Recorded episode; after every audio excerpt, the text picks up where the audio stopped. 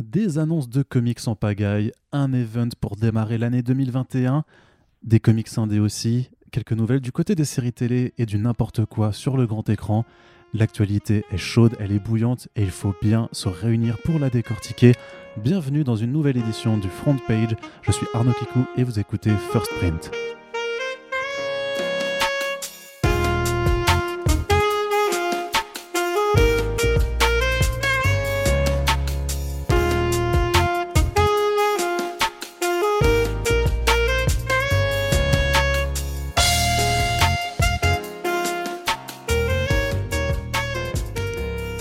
Cette nouvelle émission présente sur votre podcast comics préféré, j'ai l'honneur d'avoir avec moi, j'ai le plaisir même, j'ai envie de dire, j'ai plein de choses en fait, mais surtout j'ai Corentin. Corentin, bonjour. Salut, salut à toutes et à tous. Waouh, quelle voix enjouée, c'est incroyable, on dirait Oui. que tu es content d'être là. et pourtant pas du tout. Et pourtant pas Mais, du tout.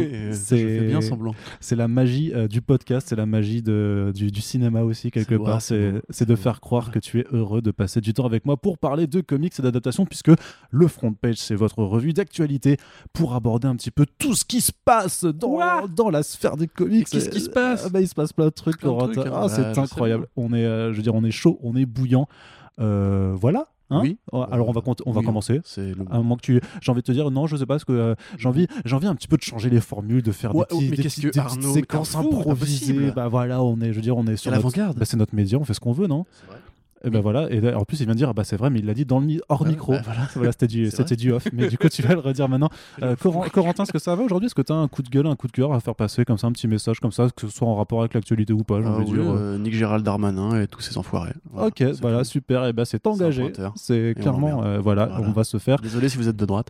on va, euh, on va se faire engueuler par le gouvernement maintenant. Voilà, c'est- fini pour nous. Hashtag liberté d'expression. Bref, le focus. Tu un petit message Le gros focus. Non, moi j'ai pas de message. Non, moi je suis, euh, je, suis, je suis apolitisé aujourd'hui. D'accord. Mais on va quand même. menteur. Hein Ou le menteur. C'est vrai.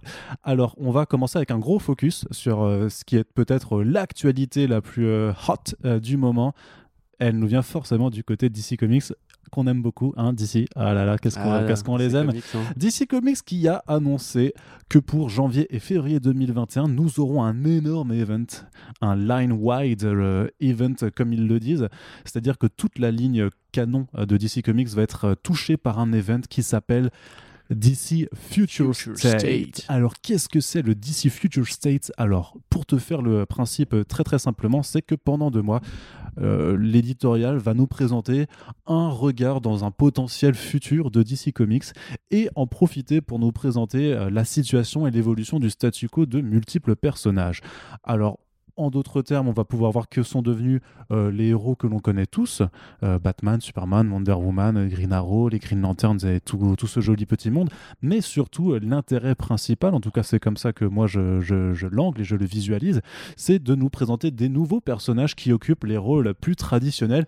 Et ceci, bien sûr, n'est pas sans nous rappeler un certain projet de euh, 5G, de 5G ou de Generation 5, vous l'appelez comme vous voulez, qui n'a rien à voir avec les antennes bâties pour propager le coronavirus. Non, non, non, il s'agit d'autre chose. Euh, Ça dénonce. Ça dénonce complètement. Euh, donc euh, Generation 5, qu'est-ce que c'était à la base? C'était une, en tout cas de ce que l'on sait, de ce qui a été rapporté, euh, vu que les plans de DC Comics ont complètement changé depuis une bonne année. La première annonce, enfin la première fois qu'on avait entendu parler de, cette, fameuse Génération 5, c'était bien il y a un an, aux alentours de la Comic Con 2019, où Rich Johnston de Bleeding Cool nous expliquait que DC avait prévu de faire en grosso modo une nouvelle crise, une crisis, pour ensuite nous présenter ce qui serait la cinquième génération de héros d'ici. Et on avait vu ces plans se développer au fur et à mesure, puisque des one-shot Generation 0 à Gener- Generation 5 euh, étaient prévus. Le Generation 0, c'était censé arriver euh, pour le Free Comic Book Day 2020. Et ensuite, ben, chaque mois, à partir de, mai, on devait avoir un one-shot qui retraçait en fait de façon euh, temporelle en fait l'apparition des diverses générations de, super-héros chez DC Comics. L'idée, c'était que la génération 4, en fait, c'était la dernière génération arrivée entre les New 52 et le Rebirth, avec, euh, par exemple, Damian Wayne, qui est l'un des, euh, personnages jeunes euh, récemment arrivés, ou John Kent, qui était le, nouveau Superboy créé à l'o- à l'occasion de Convergence. Et la, la génération 5 devait aborder une nouvelle génération, c'est-à-dire replacer des héros plus jeunes et plus divers aussi euh, dans les costumes que l'on connaît, euh, connaît. Alors il y avait eu des rumeurs qui n'avaient euh, pas été concrétisées jusqu'alors, qui parlaient notamment qu'il y aurait un nouveau Batman qui serait noir et qui a priori serait Luke Fox. on parlait aussi, Reed Johnson avait vu juste là-dessus en disant que John, que John Kent vieillirait une fois de plus et serait le nouveau Superman. Et, et, voilà, grosso modo, et c'est je, je crois qu'ils, je sais plus qui avait été placé dans le rôle de Wonder Woman. Euh, c'était pas Cassie Sandsmark ou, euh, ou euh, Diana Troy, mais voilà, ils avaient prévu de placer. Donna Troy. Donna Troy pardon. Diana Troy, ça n'existe Ça n'existe pas, effectivement, pardon. Donc, entre-temps, bah, Dan Didio s'est fait jeter comme une vieille chaussette les plans de Generations ont été euh, sabordés plus ou moins, enfin ils ont complètement été annulés puisque le projet grosso modo en interne ne faisait pas l'unanimité.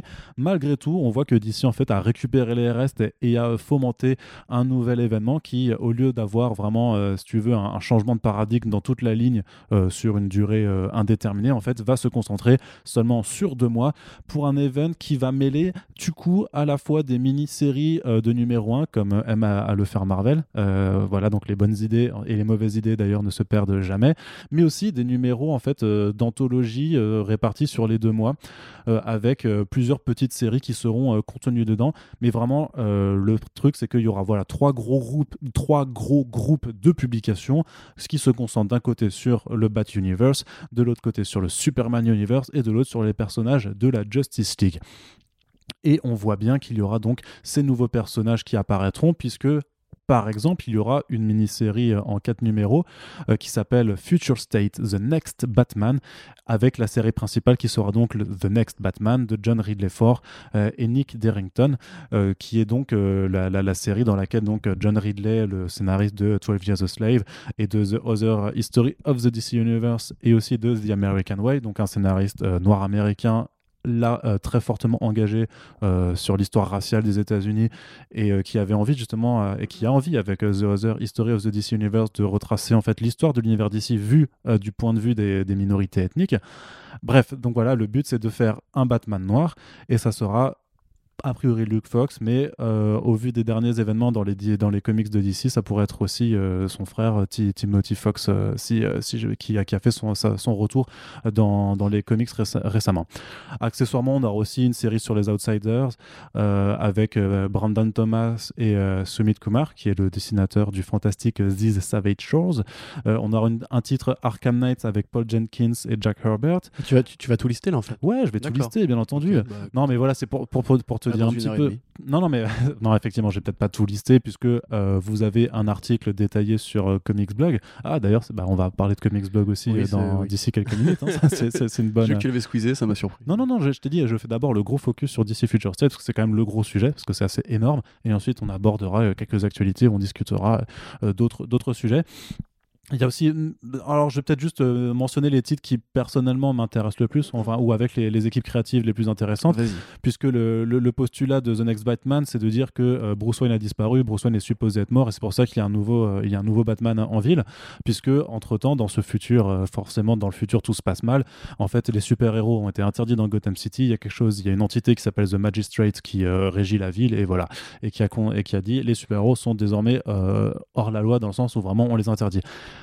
Mais euh, il y aura aussi une publication Dark Detective euh, par Mariko Tamaki et Dan Mora où, a priori, bah là, vu les couvertures, on voit clairement que euh, Dark Detective, c'est la nouvelle identité de Bruce Wayne, euh, puisque bien entendu, Bruce Wayne n'est jamais mort. ce serait impossible d'avoir une publication sans, un, sans, sans, le Batman, sans le Batman classique. Et qu'est-ce qu'on peut noter aussi dans les autres, dans les autres Catwoman, Ramvi Schmidt quand même. Oui, c'est ça. J'allais y venir. vas-y, vas-y. Bah, J'allais y venir. Catwoman, Ramvi Schmidt. Voilà, du coup, je l'ai. En fait, il y, a les deux de Vis Savage qui font leur trou chez DC Comics. Oui, hein, ça fait, ça fait quelques temps. Hein. Ça, non, ça fait quelques temps, je veux dire c'est un peu surprenant pour euh, Catwoman, puisque Ramvi est déjà en poste euh, ouais, il vient Catwoman finalement, donc il n'y a pas forcément beaucoup de changements. Après, non, mais tu avais aussi Marc Russell et Steve Pugh. Ça va te faire plaisir, toi aussi. Mais ça, c'est pour le, le, plan Superman, donc euh, on, y, on y vient ah, juste, ah, juste après. Batman ouais, déjà. ouais, ouais, c'est bah, pas très surprenant. Après, moi, enfin, c'est plus une réflexion générale. C'est déjà pourquoi avoir pourquoi s'être séparé de Dan Didio Puisqu'on avait cru comprendre que c'était justement le fait que le plan 5G effrayait un petit peu euh, les pontes de DC Entertainment qui fait que le bonhomme a été mis à la porte. Au final, euh, ce plan-là est mis en œuvre quelque part, même si c'est juste pour deux mois. Bah, tu vois, oui, mais c'est justement, c'est quand tu dis pourquoi, c'est parce que cette fois-ci, mm. le plan c'est juste deux mois. Et en fait, ça leur permet un petit peu à la fois d'avoir le temps de, de faire, euh, de faire les choses. Effectivement, c'est quelque chose qui rappelle énormément Convergence, qui avait été euh, aussi un, un event sur deux mois euh, publié en 2016, début 2016, juste avant le Rebirth, et qui avait été en fait un event qui permettait de... cache-misère. Un cache-misère. Ouais, bah, je suis pas forcément d'accord parce qu'il y a quand même eu des, bonnes choses qui en sont sorties, mais qui permettaient en fait d'occuper le lectorat pendant que DC était occupé de déménager ses locaux de la côte est des États-Unis à la côte ouest.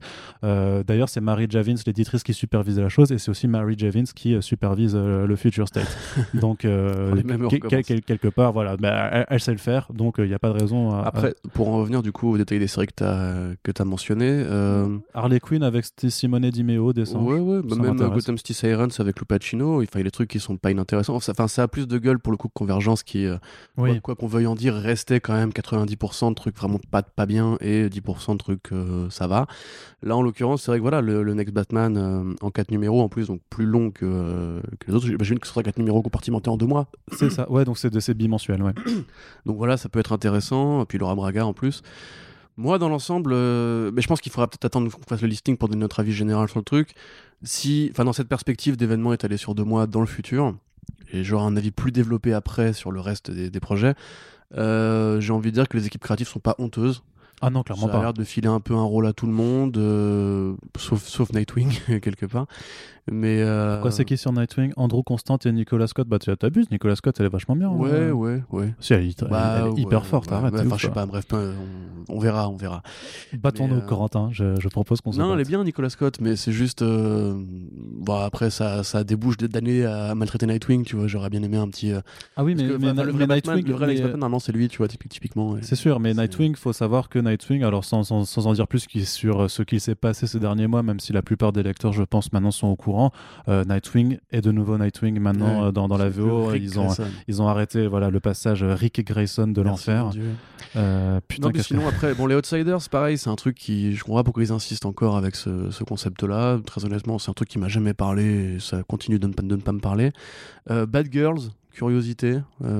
Qu'est-ce que ça va être du coup Cassandra Kane, Harper Row et, et, et Barbara Gordon dans une seule série, pourquoi pas après, voilà, ça la donne un peu à bouffer à tout le monde. Le Redwood, pareil, je pense qu'on aurait pu s'en passer. À mon avis, il est peut-être temps d'ailleurs d'enterrer le concept pour de bon.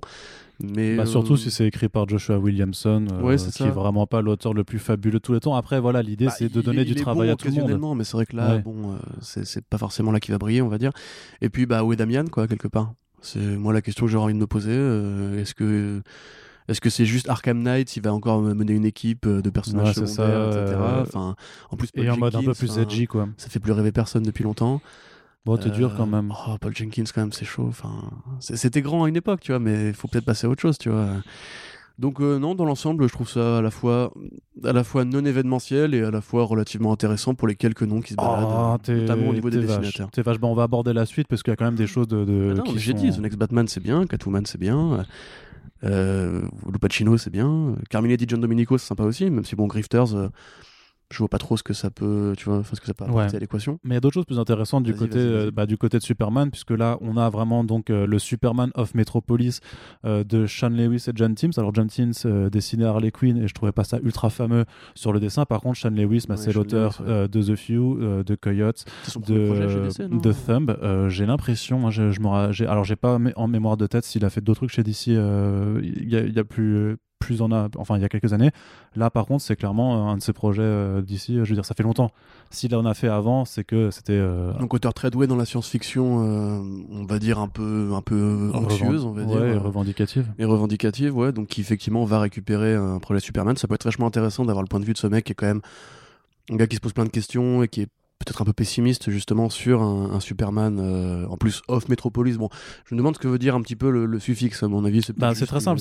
Non, non, non, non, en fait, c'est très simple. C'est parce que euh, John Kent est à Metropolis parce que Clark Kent a été en fait apparemment il a provoqué une embrouille de, niveau international. Du coup, on lui a demandé gentiment de se casser de la terre. Et du coup, en fait, il est euh, dans la série Superman Worlds of War, qui est en fait, il est sur War World et il est en mode un peu Conan le barbare à faire des combats de gladiateurs sur la planète de Mongol. Ça peut être sympa à la limite. Mais ouais, je sais pas. Alors, moi, je trouve. Off Metropolis, ça veut juste dire que ce sera Superman, quoi, grosso modo. Bah, c'est juste que c'est Superman de la Terre, en fait. Pendant que l'autre, ah pendant que l'autre, il est, il est dans l'espace. C'est vraiment, c'est juste une distinction spatiale, en fait. Oui, c'est ça. Donc en fait, il y aura pas, ce sera une histoire de John Kent. Euh, ouais, c'est comment, c'est comment John Kent reprend euh, le rôle de son de son daron pendant que celui, lui, s'est mm. fait euh, s'est fait envoyer être à l'étranger. Lewis qui pilote aussi du coup The Guardian. Oui. Donc deux projets d'un coup, ça peut être une cohérence d'ensemble pour avoir une sorte de micro-série en quatre numéros. Ouais, surtout que le Guardian, c'est le Guardian de Manhattan euh, qui, était, qui avait été créé par Grant Morrison dans les Seven Soldiers of Victory, et donc qui va reprendre, donc, qui, est, noir aussi, qui est noir américain. Et j'imagine que les deux mises ensemble, ça fait euh, deux protecteurs, euh, bon, un étranger alien et, un noir américain, par rapport aux discours sociaux que Sean Lewis a généralement dans ses œuvres, j'imagine qu'il y a forcément quelque chose mmh, d'anglais là-dessus. Hein, oui, puis The Guardian, c'est pas un mauvais personnage en plus au demeurant, donc pourquoi pas. Euh, bon, Brandon Easton sur Mister Miracle, je suis beaucoup plus circonspect, mais c'est parce que j'aime beaucoup trop ce personnage. Je... Brandon Easton, euh, qu'est-ce qu'il a fait de, de, si grand, tu vois Ouais. Euh, tu veux continuer la liste ou je Non, alors dans, bah, dans la liste, c'est juste que dans, dans, du coup dans ce Superman Worlds of War qui est vraiment, enfin, je trouve que le design est très très beauf, mais euh, t'as Michael Ranien au dessin, donc j'imagine que ce sera, ce sera joli. PKJ, euh, enfin Philippe Kennedy Johnson, qui qui est pas toujours brillé sur son travail chez DC, mais qui justement a fait la série The Last, God, effectivement chez DC Black Label, donc qui est une série de fantasy inspirée beaucoup par Conan le Barbare, et qui à côté de ça a fait un roman graphique qui s'appelle Kiloman chez chez Aftershock qui parle de, de MMA, grosso modo. Donc euh, c'est un mec qui connaît justement tout l'univers de la baston et l'univers fantasy, donc ça peut être intéressant de le voir. Euh, en plus, je, pense, je pense que s'ils mettent les deux, euh, c'est qu'ils ont quand même une micro-ambition pour ce projet-là de, de, se faire un peu plaisir. quoi. Ouais. Mais dans, dans, le reste, par contre, l'autre, l'autre étape qui est vachement importante du côté de ces séries-là, c'est ce qui se passe avec Wonder Woman. Puisque. Attends, attends, attends, Midnighter, frérot. Ah oui. Ah, Midnighter, avec Kick quand même, on est content, non Je sais pas. Bah, le truc, c'est que Midnight... non, c'est pas, pas, que je m'en fous, mais Midnighter, je veux dire, depuis, euh, depuis sa série par euh, Steve Orlando, il s'est plus rien passé autour. Non, il s'est plus rien passé autour. Et voilà, bon, tu auras, auras, une petite histoire de, de 4 de, de quatre micro-numéros, hein, puisque euh, ouais, je suis content de revoir le Midnighter. Je peux me faire plaisir ou pas? Oui, oui, bien sûr, mais après, c'est un Midnighter dans le futur, ce sera pas forcément le Midnighter que tu connais, c'est pas le Midnighter de, le Midnighter que je connais, Authority. Ça a disparu depuis longtemps, frérot. Oui, oui, Je me fais pas d'illusions. Hein. Mais je suis quand même content, Midnighter, c'est bien qu'il en mette en avant. Et puis. Faut quand même se rappeler que normalement, là, l'univers de Stormwatch et de The Authority existe quelque part dans l'univers DC. Euh, pas de nouvelles, rien. Ben, ben, oui et non, parce qu'en même temps, tu avais cette relance, tu sais, de, de Whitestorm euh, chapeautée par euh, celui dont on ne doit plus dire le nom. Techniquement, c'est dans une terre parallèle. oui, oui, non, mais c'est pour ça, mais c'est pour ça que je me dis, est-ce que vraiment il. normalement, c'est la fusion de trois réalités. Euh, ouais, ouais. Milestone, Stormwatch. Mais, ce qui a, mais quelque part, ça a été un petit peu annulé quand tu as eu le Rebirth d'un côté et que Warren Ellis a, a lancé The Wildstorm. En vrai, on serait mecs qui en ont rien à foutre. ouais. Du coup, excuse-moi, tu voulais parler de Wonder Woman? Bah oui, puisqu'il y aura une nouvelle, euh, une nouvelle, euh, une nouvelle tenancière du, du, rôle de Wonder Woman qui s'appelle Yara Flor et qui est la première Wonder Woman sud-américaine puisque en fait elle a été, elle vient de la forêt amazonienne. Donc j'imagine que Amazon, euh, amazonienne, ils ont, ils, ont fait un petit, un petit, un petit jeu de mots là-dessus quoi. Et quoi? Oh. Bah si. J'ose espérer que c'est pas ça. Bah franchement, euh, non mais après par contre, par, contre de, de, voilà de, de, mettre une femme sud-américaine dans, dans, le rôle dans le rôle titre, euh, je, trouve que c'est une bonne idée, c'est une, bonne initiative. et euh, c'est encore Clunan et Conrad à l'écriture. Ouais.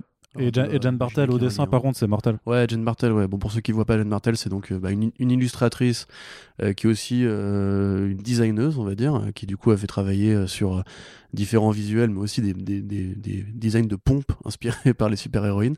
C'est une vraie artiste, euh, une artiste vedette en vrai, euh, qui pour le coup fait, est assez rare dans l'illustration, euh, comment dirais-je, de planche intérieure. Donc c'est plutôt une, très bonne nouvelle. c'est aussi en deux numéros, c'est pas en quatre celle-là? Non, c'est pas en quatre.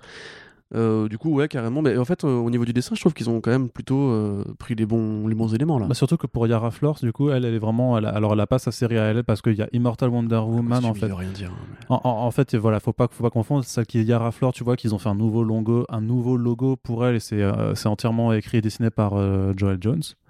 Et à côté de ça, en fait, tu as le titre de Becky Clone qui est Immortal Wonder Woman, en fait, qui se concentre encore sur, sur Diana. D'accord. Parce que vraiment, voilà, l'idée, c'est de faire coexister l'ensemble des, des, des, héros, des héros et des héroïnes qui, bah, qui gravitent dans, dans l'univers d'ici.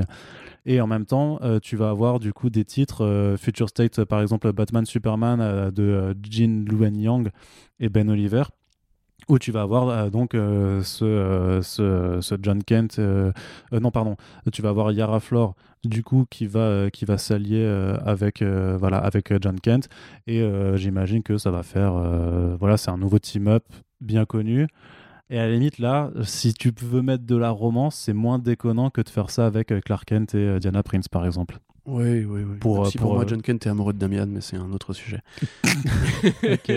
Mais c'est quand même marrant. Enfin, c'est marrant. C'est pas forcément marrant, mais c'est rigolo. Enfin, c'est amusant entre guillemets, voilà, d'imaginer que quand DC Comics veut s'autoriser à faire de la diversité, il faut toujours qu'ils prennent une perspective futuriste. Tu vois, ça dans le futur, du coup, Batman maintenant est noir, Wonder Woman est euh, latine-américaine.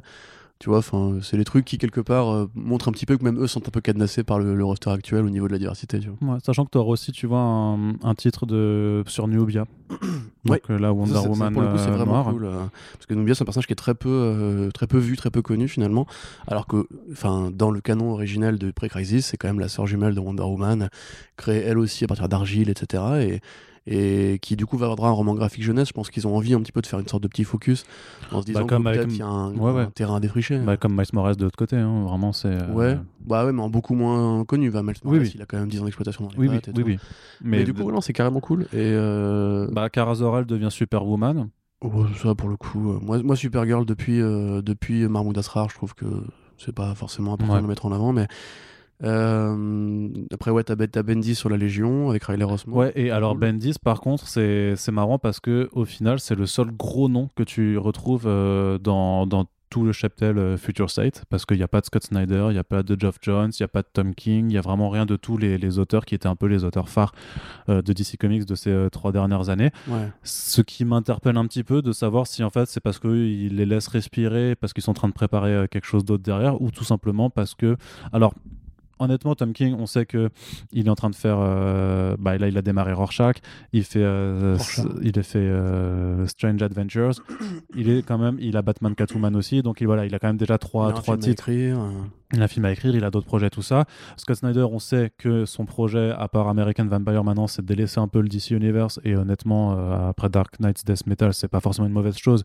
Et qui va se concentrer sur l'indé. On en a parlé dans un dernier front page où on expliquait qu'il avait lancé son propre label en indé chez Image Comics. Donc tu peux comprendre qu'il soit pas occupé. Donc ben, et Ben 10, bah voilà, il est sur un, sur un petit one shot euh, Legend of Super Heroes. Il a fini, il va finir en décembre euh, son run sur euh, Superman et Action Comics à voir si par rapport à ses projets Wonder Comics et, et Legion, s'il n'y a pas quelque chose qui se prépare pour après, parce que j'imagine, enfin j'ose espérer que, que DC va pas le laisser filer après seulement deux ans. Mais c'est marrant de voir que vraiment t'as vraiment plein de noms différents et t'as pas de, de, voilà de on va dire d'auteurs scénaristes superstars et qui laissent euh, en fait la place à peut-être à juste ceux qui vont devenir les, les gros les gros mm. noms de, bah, de demain. On, hein. pourra te répondre que bah, Mark Russell ou euh, même Sean Lewis. Bon, Sean Lewis c'est pas une superstar mais. Mais même Mark Russell ça reste confidentiel. Oh, quand même. Non, nous, nous on le kiffe de ouf, mais en vrai, tu vas dans la rue. Tu vas dans la rue. Tu vas dans la rue. Oui. Alors bon, j'y vais. voilà, tu, vas, tu, vas, dans la rue, tu fais excusez-moi, bonjour, euh, est-ce que vous connaissez Mark Russell? Les gens vont te dire non. Tu vois. attends, voilà, j'en reviens. et quelqu'un m'a dit non, si presse, vachement bien. Non, c'est c'est pas vrai du tout. Non, mais, je suis d'accord avec toi. Peut-être pas dans la rue, mais franchement, si tu vas dans un comic shop avec plein de nerds euh, qui, lisent, euh, qui, lisent, des comics et tu fais excusez-moi qui connaît Marc Russell, je suis sûr que euh, sur les 20 qui sont en train de regarder, t'en as pas 10 qui lèvent la main. Je pense. Parce que son nom n'est pas non plus le, le, plus porteur, même si ce qu'il fait, c'est vachement bien. Mais ce que je veux juste te dire, si tu veux, c'est que de toute façon, pour des séries en, en deux numéros, est-ce que c'est pas plus utile 3, de ramener 3 pour le Superman versus Imperius Lex de Mark Russell. Est-ce que c'est pas plus utile de ramener des bons dessinateurs en fait? Parce que tu vas marquer avec le dessin en deux numéros, t'as pas le temps de développer une intrigue vraiment très, fort, très fournie. Bah, je sais pas, quand t'es bon, tu peux le faire. Hein. Oui, quand t'es bon, mais enfin, c'est pas ce que les gens vont marquer en premier. Tu vois, ils vont remarquer les jolis costumes. Tu sais, Killing, Joke, c'est, Killing Joke, c'est 80 pages, c'est deux numéros de 40 pages, quoi, tu vois. Oui, c'est sûr. Ah bah même Tom King, au meilleur de sa forme, n'est pas un bon Alan Moore, tu vois. Bah, Tom King, regarde le Batman à la vie à la mort, c'était un one shot et euh, c'était en un numéro, ça faisait, ça faisait largement le taf. Là, il faut présenter un nouveau concept, il faut introduire un monde différent. Enfin, tu, te souviens de Five Years Later euh? Oui, bah oui. Il y a eu combien de bons numéros de, qui sont. Il y en a eu zéro. il y en a eu zéro. Mais non, il n'a pas eu zéro. Si, bah, non, Five Years Later. Alors, il y a eu years... Vertigo. Non, c'était Monde de Village de Alors, Five Years Later, pour ceux qui, qui, qui ne suivent pas, c'était un. C'était bien Grayson. C'était, euh, c'était quelque chose qui a eu lieu il y a euh, quelques années maintenant. C'était dans, les, dans la période des New 52 où en fait. 2013 euh, non? Non, non, non, non c'était 2014, je pense. Où en fait, d'ici tous les, tous les mois de septembre, après le mois de septembre 2011 où ils avaient relaunché, euh, faisait un mois spécial. Donc en 2012, on a eu le Zero Month. Euh, en 2013, on a eu le Villains Month. Et en 2014, on a eu donc euh, Five Years Later. C'est ça. Qui était, qui était une parenthèse d'un mois où DC présentait ce qui se passait dans le futur, sachant que c'était un futur qui était en lien avec une, une série qui s'appelait Futures End, voilà, qui montrait que c'était Brother Eye qui, qui avait la main mise sur, sur l'entièreté de la Terre. Moi, j'aimais bien, j'avais mis 5 étoiles au numéro 0, je me rappelle. C'était mais, abject, c'était horrible. Ça faisait qu'un an que je Mais justement, c'est là qu'on peut, même après, quoi qu'on pense de Future Zen, c'est là qu'on peut revenir au, au, présent, justement, entre guillemets. Euh, c'est du déjà vu.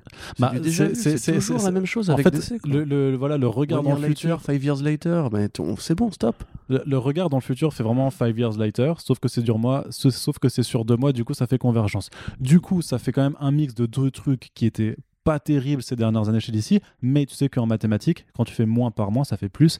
Et là, je oh, me dis, et là, je me dis, et là, je me dis, bah peut-être que ça va donner quelque chose de bien. Je suis sûr que les mecs qui dirigent DC en plus sont des gros forts en mathématiques, tu vois. Ils ont fait ce calcul-là dans l'intérieur. Ouais, c'est ça. Non, non, mais par contre, ce qui rassure vraiment, c'est qu'il y a quand même des noms euh, en fait. Euh, Mark Russell et Steve Pugh, c'est Billionaire Island, c'est euh, Flintstones, c'est bien. Oui. Joel Jones, c'est bien. Mais c'est pas la question. Marguerite Sauvage, c'est bien aussi. Le projet éditorial, tu vois, je dis pas que tout sera mauvais, je dis juste que Bon, déjà, ils nous ont déjà fait le coup. Bendis et Rosmo, c'est vachement bien aussi. J'ai lu la liste en fait. je, vais te, le faire, je vais te le faire, je te le faire à, tous. Tu me dis Allez, Ravi et machin, c'est bien. Voilà, tu vois. Non mais blague à part, euh, c'est toujours un peu la même stratégie. C'est toujours l'événement, si possible temporaire pour cadenasser un petit peu les publications et donner un nouvel élan, etc. Mais combien, combien d'élan ils vont se donner en, l'espace de 10 ans? En fait, moi, je pense pas que c'est pour se donner un nouvel élan. Euh, du coup, bon, faudra porter faudra aborder juste les titres Justice League juste après, mais vraiment pour moi l'idée là de, Future State, c'est que c'est une boîte, c'est une boîte à une boîte de test en fait. Ils vont justement apporter ces nouveaux concepts et ils vont regarder qu'est-ce qui va se vendre, qu'est-ce qui va vraiment euh, marcher le plus en termes d'accueil critique et public surtout. Et en vrai, notamment par rapport au concept du, du Batman Renoir, de John Kent en Superman, de Yara Flor. Et si ça prend et si ça marche, l'idée ce sera de continuer euh, certains de ces concepts après. Genre, Est-ce que ce serait pas aussi bêtement pour masquer une restructuration éventuelle euh, bah, il y a peut-être un peu des deux, mais là, moi, pour moi, pour moi, là, c'est. gros licenciements récemment. Oui, oui, on sait qu'ils ont prévu de changer. Non, laisse-moi parler. On sait qu'ils ont prévu. Si. Bah on sait qu'ils ont prévu de. Regardez, paf, je te coupe encore. De, faire de l'éditorial un peu plus euh, sec et restreint dans les, les, années, les années à venir. Là, quelque part, arrêter les séries régulières pendant deux mois, c'est. Alors apparemment, il n'y aura pas de relaunch derrière. C'est ça. Il y aura, il y aura, euh. ça reprendra les intrigues laissées en plan. Donc je pense que ça laisse aussi peut-être euh, du temps à des grosses équipes créatives de préparer quelques Quelles trucs. grosses équipes créatives. Bah justement, ça, ça dont t'as pas encore entendu parler. Voilà, c'est ça. qui était super optimiste comme mec. Mais Après, voilà, je veux pas tirer la sonnette d'alarme. C'est juste que moi, déjà, le, concept m'intéresse pas du tout. Euh, le coup de voir dans le futur, etc. Je trouvais ça stupide de faire 5G à la base quelque part, j'étais pas content que Dan Didio s'en aille, mais c'est vrai que c'était pas sa première incartade. Euh, là, euh, ils refont en plus un truc que Didio avait prévu avant de partir, mais sans supervision, parce que qui, qui va gérer tout ça? Jim Lee? Euh, Non, là, là on te dit, c'est justement, c'est Marie Javins qui gère ce truc-là pendant que Jim Lee prépare la suite. Marie Javins, elle a fait Convergence, gros. Enfin, j'ai pas confiance du tout. mais Convergence, ça permet d'avoir John Kent. Et en mais c'est tout. Non, qu'est-ce qu'il y avait d'autre T'avais le Shazam de Evan Shiner. Mais ça valait pas d'arrêter les publications pendant deux mois. C'est pas non plus si extraordinaire le Shazam de Shiner. C'était ah, sympa. C'était vachement bien. C'était sympa, c'était cool, mais c'est pas non plus. Tu vois, c'est comme si tu me disais Ah, mes futurs Zen, il y a eu le Shazam de Lee Wicks. Tu vois, c'était sympa. C'était pas non plus euh, dingo, tu vois. Et non, moi, je sais pas, en fait, euh, j'ai l'impression d'avoir déjà vécu cette situation. Et quelque, quelque part, j'ai pas les bons souvenirs de pas avoir cette, cette situation avant. Donc là, non, euh, moi effectivement, il y a des, des projets qui m'intéressent dans le tas. Je serais content si ça donne des, de bonnes mini-séries, mais j'ai un peu peur que quelque part euh, ce soit un énième signal du fait que DC Comics ait perdu hein, son capitaine de navire. Que là, on sort ça du chapeau, en plus au milieu d'une année qui a été un peu compliquée pour eux. Et enfin, techniquement, je vois pas ce que ça a de rassurant pour les années à venir. Si en plus il n'y a pas de relaunch derrière, c'est vraiment juste un, gâteau de deux mois qui s'autorise pour vendre des numéros 1 à balle, parce que ça va vendre des numéros 1 à balle probablement. Mais derrière, euh, moi, on me dit toujours pas où je vais, tu vois. On me dit toujours pas où on en est par rapport à Doomsday, par rapport à. Enfin, Doomsday Clock, pardon. Par rapport à l'éventuel crisis de 2025, etc. Euh, tout ça, j'ai l'impression vraiment qu'on est. Enfin, c'est un navire qui, qui navigue à l'aveuglette, euh, sans capitaine, donc c'est le vent qui dirige. Là, le vent a dit bon, bah, Danny Dio, il avait laissé ça avant de partir, autant le faire, comme ça, après, on est débarrassé. Puis ceux, ceux qui avaient déjà commencé à travailler, du coup, n'auront pas travaillé pour rien. Et derrière, qu'est-ce qui se passe? Bah, rien, en fait. C'est même, pas, même pas événementiel. Je, je vois pas de série, en fait, même dans le tas, qui pourrait préparer un événement futur. Parce que moi, on m'a dit, quand même, à la fin de Doomsday Clock, il va y avoir un événement incroyable en 2025, puis un autre en 2030. Là, on me dit, on va dans le futur. Donc quelque part, tu pourrais dire, ben voilà, c'est comme One Year Later, c'est euh, on va poser la graine de l'événement qui va arriver. Mais je vois pas dans quelle série ça va arriver déjà pour commencer. Ensuite, on sait très bien qu'ils feront jamais, euh, et c'est malheureux, mais ils feront jamais euh, Luke Fox en Batman régulier. Wonder Woman, parce que là en plus il y a l'événement 84 qui va devoir un petit peu porter les publications et tout.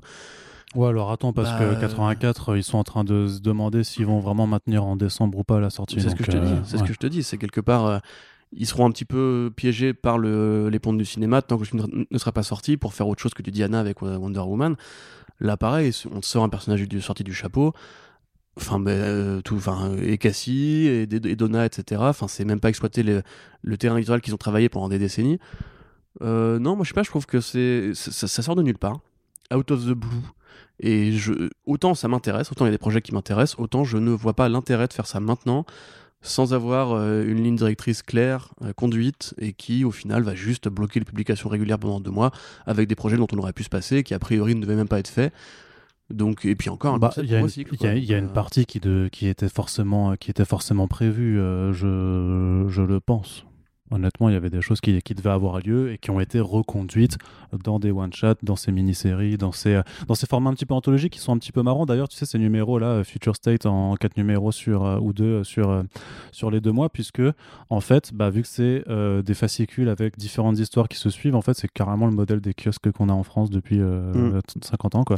Donc, ça, ça, me fait marrer un petit peu de, de voir parce que j'ai pas, je crois pas que c'est quelque chose qui arrive souvent euh, dans l'industrie américaine d'avoir vraiment ce format de publication. Donc c'est marrant, j'ai l'impression qu'ils se sont peut-être inspirés ou je sais pas, ils se sont dit vas-y, euh, testons, euh, je sais pas. Oui, peut-être. Peut-être que c'est juste du chauvinisme. moi j'ai vraiment l'impression qu'en fait ils le font pour pas vexer ceux qui ont déjà commencé à bosser sur les projets en cours ou pas perdre une potentielle. C'est possible qu'il y a des pages qui étaient déjà sûrement peut-être ouais, bien, bien avancées et ils se sont dit. Bah, John Ridley, on sait qu'il avait signé avant le licenciement de Didio, parce que Didio l'avait bien rapporté et tout ce qu'ils ont dit, c'est avéré vrai.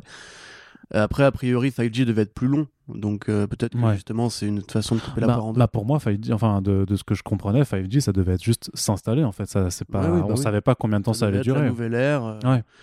Et là, bah, du coup, euh, ça rend le truc assez non événementiel, mais encore une fois, voilà, il y a des bonnes séries qui vont probablement en sortir, il y a des bonnes équipes créatives, des gens que moi j'aimerais bien justement retrouver plus souvent chez DC, comme, comme Clunan par exemple.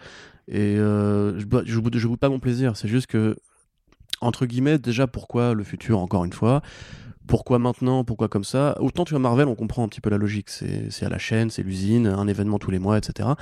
Là, j'ai l'impression que cet événement, il est vraiment parachuté. Euh, et en plus, justement, sans Jones, sans Snyder, sans Bendis, quelque part à la tête du truc, j'ai vraiment, j'ai vraiment en fait pas la ligne de fuite parce qu'en général, chaque événement doit servir un, un propos commun dans un long fil rouge qui, qui mène vers le gros crossover. Bah, chez Descent, en tout cas, c'est comme ça. Donc là, euh, si, si, en plus c'est dans le futur, ça veut dire que tout ce qui va être fait pour être bazardé en mode genre ce n'est qu'un futur possible, comme Future Zen. Hein. Oui, bah oui. Ce n'est qu'un futur possible, on s'entame de ces personnages. Mais, c'est pour ça, mais c'est pour ça, c'est genre regardez, on vous présente des trucs qui peuvent arriver. Si ça marche de votre côté, si vous êtes client, si vous êtes des Yankees, ben euh, on vous le fera après, on continuera. je te dis, moi, je vois juste Yara Flor, euh, le, Next Batman et tout. Je me dis, euh, tu peux leur faire des, des séries euh, en, plus après si les ventes des, des one shots mmh, se font. Hein. Pourquoi pas. ou alors développer après ça sur du multimédia machin, puisque AT&T et tout ça, ce qu'ils veulent, c'est développer de la licence. Hein. Clairement, Pam Ford aussi, elle est là pour vendre des toys après, donc c'est. oui, mais c'est sûr quand ils ont vu Spider-Verse, ils ont dû se dire merde, on a des Batman, on aurait pu faire un Batman noir il y a 10 ans, on l'a pas fait, qu'est-ce qu'on est con en fait.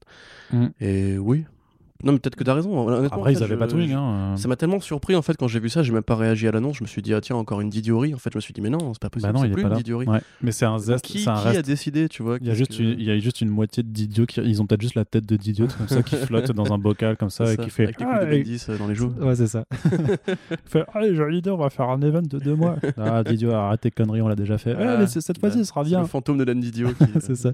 qui a pris les manettes. ça, c'est comme le fantôme à la caquette tordue, mais euh, du coup, c'est Dan Didio qui. Oh, qui, se balade, qui se balade dans les locaux d'ici et tout. Il fait mm, mm, un reboot. Ah, le collégien. Un reboot, un reboot. Euh, du côté, non, bah juste lister un peu du, du côté de Justice League, qu'est-ce qui, qu'est-ce qui a l'air intéressant? Le Justice League Dark de Ramvi et Marcio Takara, même si c'est, euh, enfin, Ramvi, c'est, le scénariste de, de Justice League Dark. Donc, euh, bah, j'ai envie de voir ce que c'est un peu le Last Lanterns qui, qui est un peu genre ouais c'est les parce qu'il y aura aussi des, des nouvelles des, des, nouvelles personnes dans, dans le rôle des, de Green Lanterns. La, il est bien en plus. la, la Suicide Squad euh, elle vient de Earth euh, de Earth 3 du coup donc euh, c'est euh, Amanda Waller qui allait sur la terre du, du Crime Syndicate pour aller faire sa, sa, nouvelle Suicide Squad. Donc potentiellement, bah, ça, peut, ça peut être rigolo.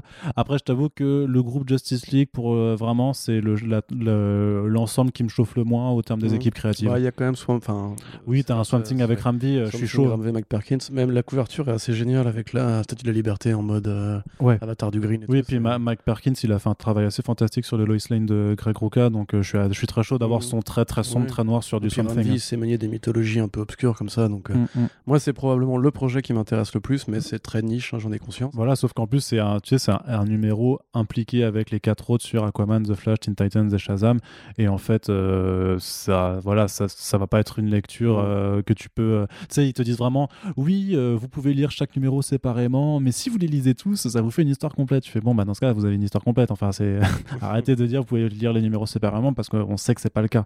Et c'est comme euh, ce que Marvel avait fait avec X-Men Black, où il disait oui, c'est un numéro sur chaque personnage, mais quand vous les lisez tous, ah, vous avez une histoire plus grande. Machin. Je déteste ça. Ouais, non, c'est The Last Defense là. Ouais, ouais, euh, ouais, ouais, ouais. Abject ce truc disons que la stratégie éditoriale euh, pue, des pieds quoi. mais déjà d'une part c'est du vol ensuite c'est faux quand tu lis un numéro ou un one shot t'as juste vu la même histoire par quatre points de perspective différentes, ça n'a aucun intérêt. Après, je pense que là, ça va, ça va aller plus loin parce qu'il y a vraiment des. Mais c'est pour ça que c'est pour ça c'est du mensonge parce que quand les événements du premier numéro euh, sont un peu le point de départ du second, bah.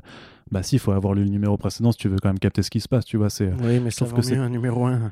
Après, voilà, il y a une jolie couverture, donc j'imagine que c'est, euh, c'est... en tout cas, ça va être super parce que du coup, ils vont pouvoir nous, nous refaire des, des checklists de l'enfer où ils font, voilà, cette semaine, il y aura ça, ça, ça, ça, ça à lire.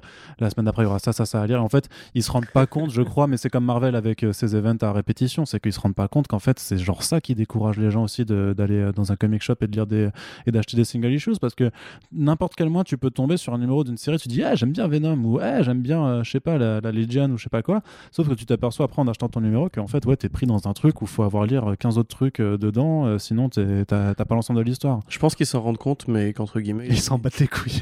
bah, probablement, mais c'est en fait, à mon avis, ils n'ont pas de meilleure solution. Ils, doivent rester concurrentiels sur les singles parce que Marvel est en train de tout tuer.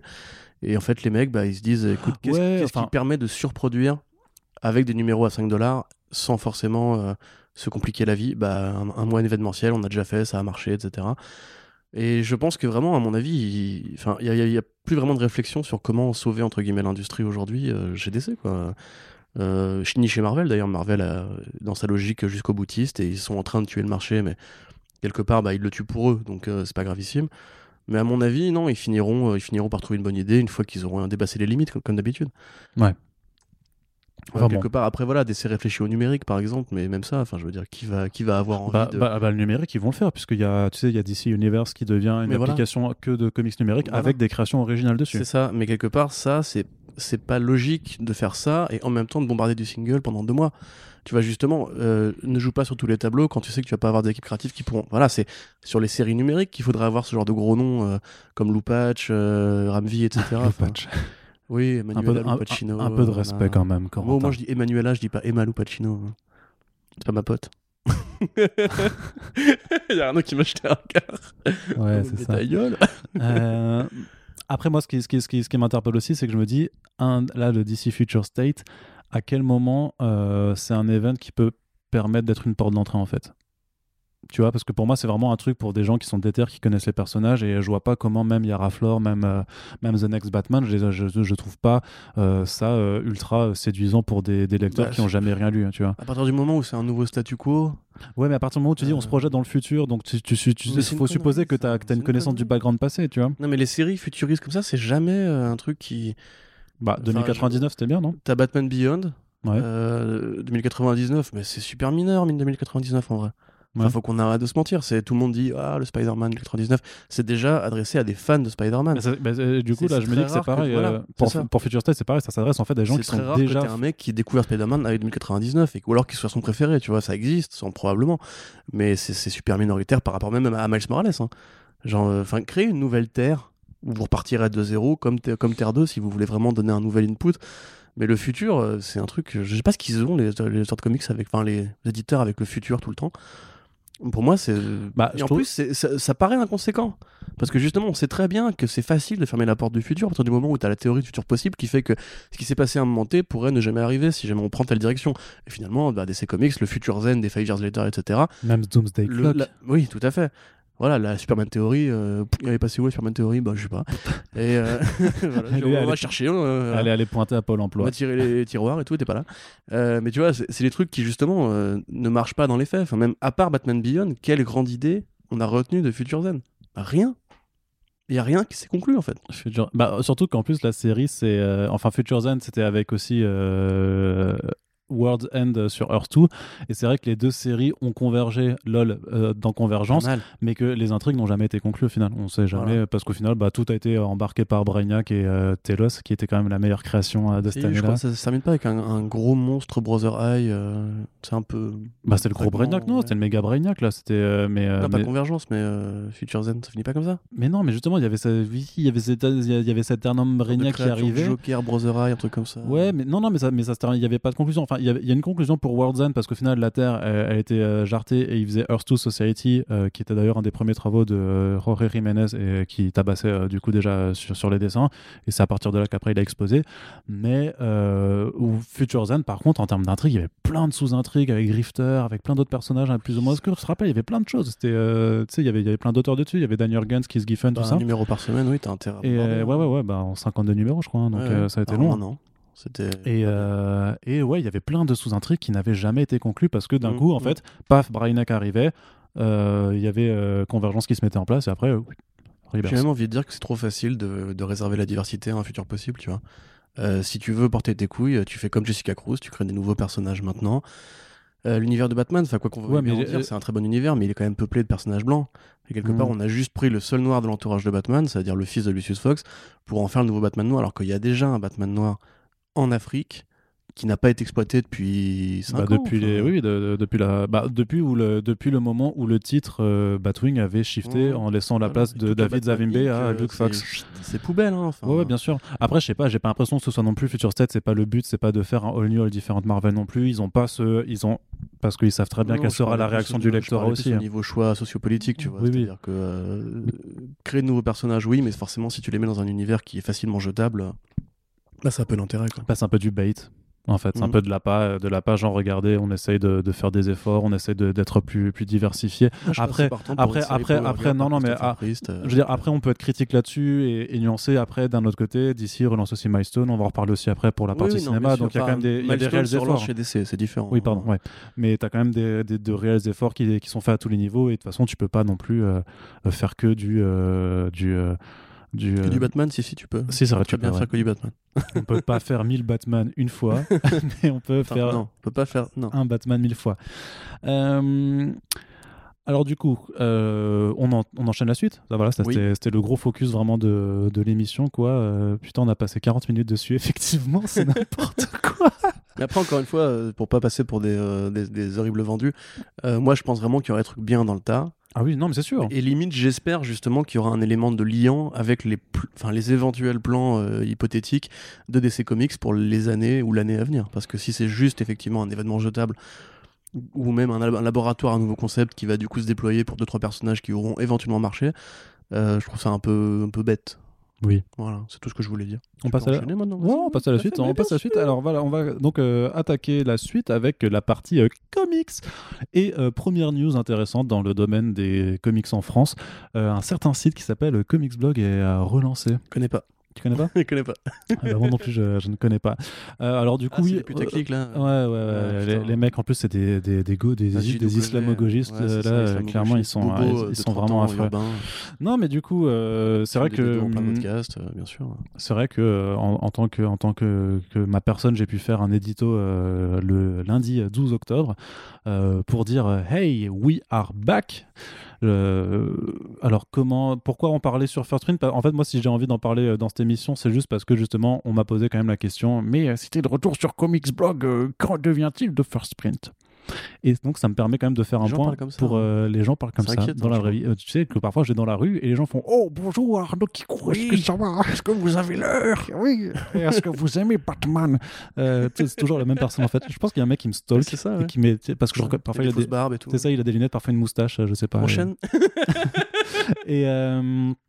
Ouais, donc voilà, donc euh, l'idée ça a, toujours, été de communiquer en transparence et puisque voilà certains posaient des questions légitimes.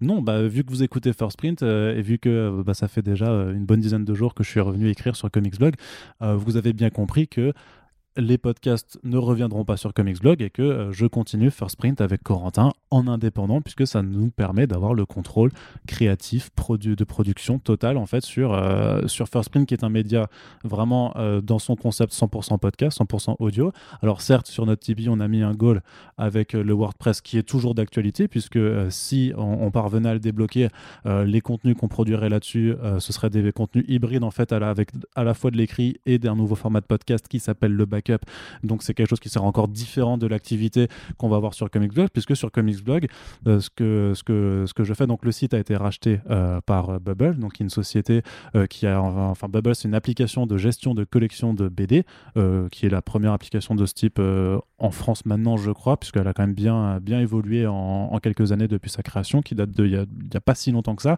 Et en fait, leur, voilà, leur but, c'est de se développer.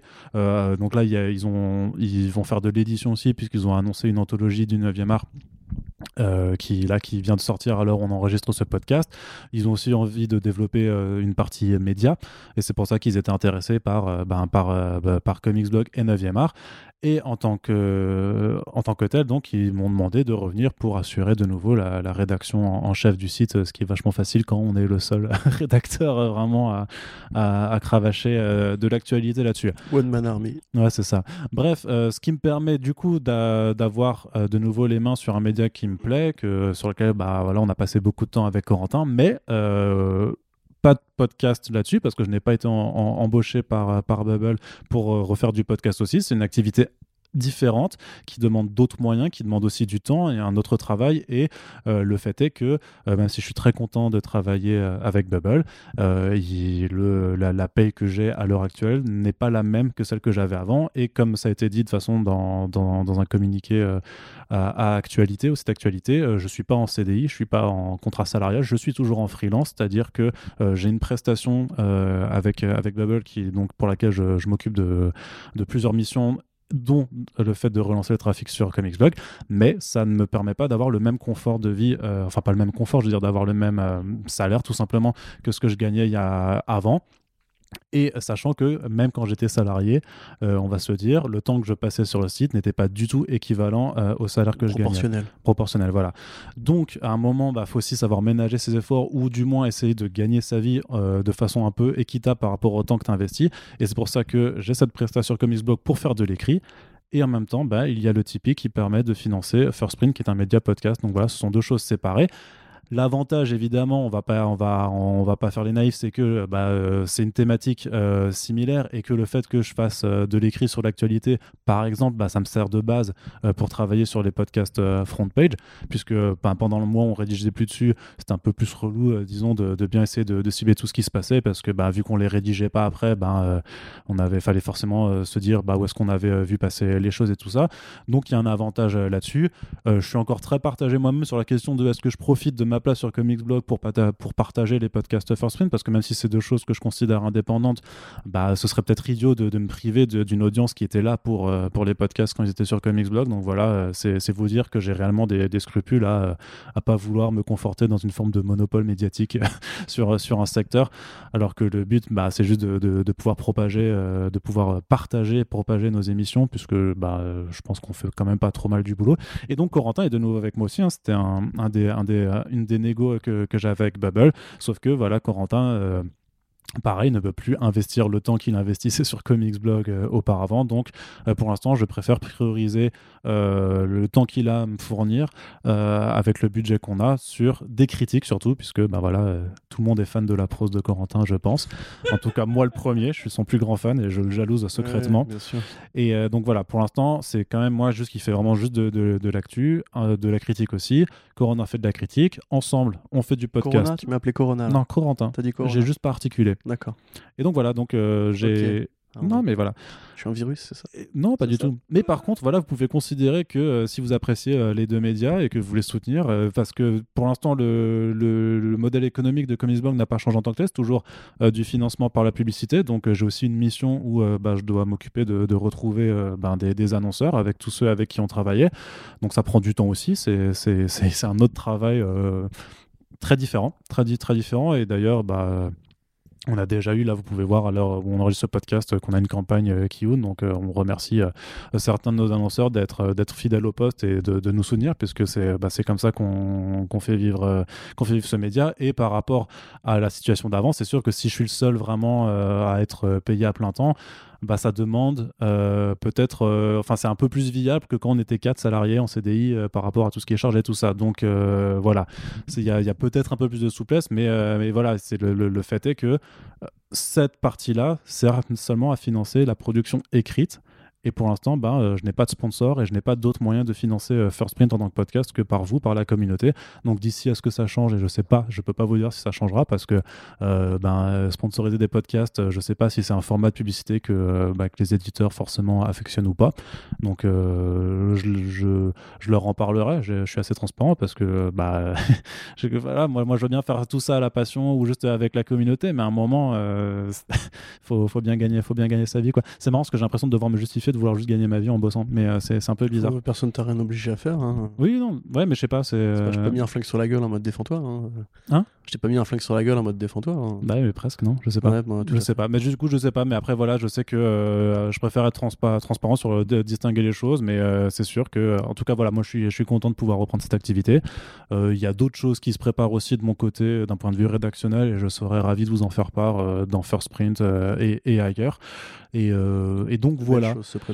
Mais hein? De belles choses. ah, il y a des, ouais, des, trucs plutôt cool, franchement. Euh, tu veux que j'intervienne ou... euh, Bah, dis, dis, dis, moi, ouais, toi, t'es content de pouvoir écrire aussi, euh, quand même? Bah, euh, oui, bah, enfin, après, au-delà de ça, moi, je suis toujours content d'écrire dès que j'ai une tribune pour le faire, mais de toute façon, voilà, si on n'avait pas retrouvé de boulot là-dedans, j'aurais probablement ouvert un blog.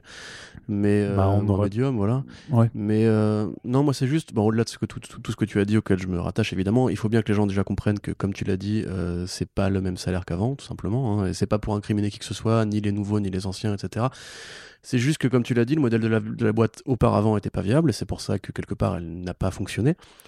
Euh, donc il faut pas commencer à verser dans le fantasme en mode genre ah, ils accumulent tout etc c'est euh, honnêtement vu ce qu'on vu le travail qu'on a bas et en plus maintenant que tu n'es plus juste rédacteur mais aussi euh, bah, que tu dois gérer en fait la partie publicité ça laisse beaucoup moins de temps. Vous avez dû voir que l'activité sur le site tout en étant évidemment soutenu, a forcément ralenti euh, mécaniquement parce que je ne suis plus avec Arnaud pour l'aider aux articles.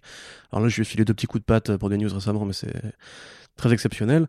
Euh, moi, c'est plus euh, mon rapport personnel avec Comics Blog maintenant qui a forcément évolué. C'est que j'étais un peu traumatisé quand même par la façon dont les choses se sont terminées. Là, encore une fois, sans vouloir jeter la pierre à personne, c'est le monde dans lequel on vit, l'économie d'une rédaction spécialisée. Et c'est ton ressenti personnel, quoi. Oui, bien sûr, évidemment, mais voilà, je, je me suis dit aussi que c'était mieux, déjà, d'une part, de ne pas mettre tous les œufs dans le même panier parce que euh, mettons que la modèle mode actuelle ne marche pas non plus parce que je sais pas une inversion d'épaule ou quoi au moins on aura toujours First Print qui sera bien à nous euh, et totalement à nous et qui sera pas du coup euh, enfin sur lequel on, entre, on a entre guillemets toutes les, les clés de décision.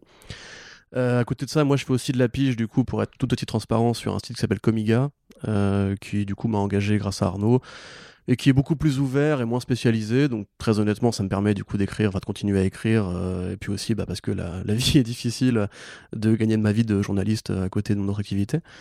Euh, voilà, pour l'instant, ça va être que de la critique. Ça me va, et quand on aura un WordPress, je pourrai enfin parler de, enfin, faire les trucs que je remets plus tard depuis des années, donc tout ce qui est dossier de fond et, euh, papier d'opinion, d'humeur ou, ou, analyse un peu coconne sur les bizarreries du marché des comics, ce qui sont les trucs que j'aimerais vraiment pouvoir faire à terme. Mais euh, je suis content qu'en tout cas le site euh, survive parce qu'au-delà de nous-mêmes, parce qu'Arnaud Kikou et moi ne sommes quand même qu'une phase dans la vie de Comics Blog qui a duré très longtemps, euh, c'est cool de voir que ce savoir ne, ne, disparaît pas, que ça n'a pas juste été une coquille vide et que du coup cette culture, quand même beaucoup de gens sont passés par Comics Blog et après on fait des carrières incroyables ou même des podcasts incroyables. Euh, coucou les copains. Donc euh, moi je suis content pour ça déjà, et puis effectivement, euh, ça nous permet de continuer à parler de BD, de super-héros, et d'être lu pour ça. Après je sais pas si tant de gens sont fans de, ma prose que ça, mais... mais si, mais si, on, a ouvert une page Facebook fan de la prose de Corentin. Ouais, tout à fait. J'ai pas liké.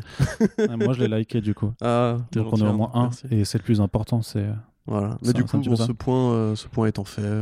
Ouais, bah voilà, moi ça me permet juste de rappeler par contre que voilà, c'est pas euh, qu'est-ce que je veux dire bah, Qu'il faut continuer à soutenir en fait. Et notamment, un truc que je constate aussi, c'est que euh, plein de gens ont accueilli le, retour de très bonnes. De, de, enfin voilà, il y a eu plein de, de messages d'accueil positifs et tout ça.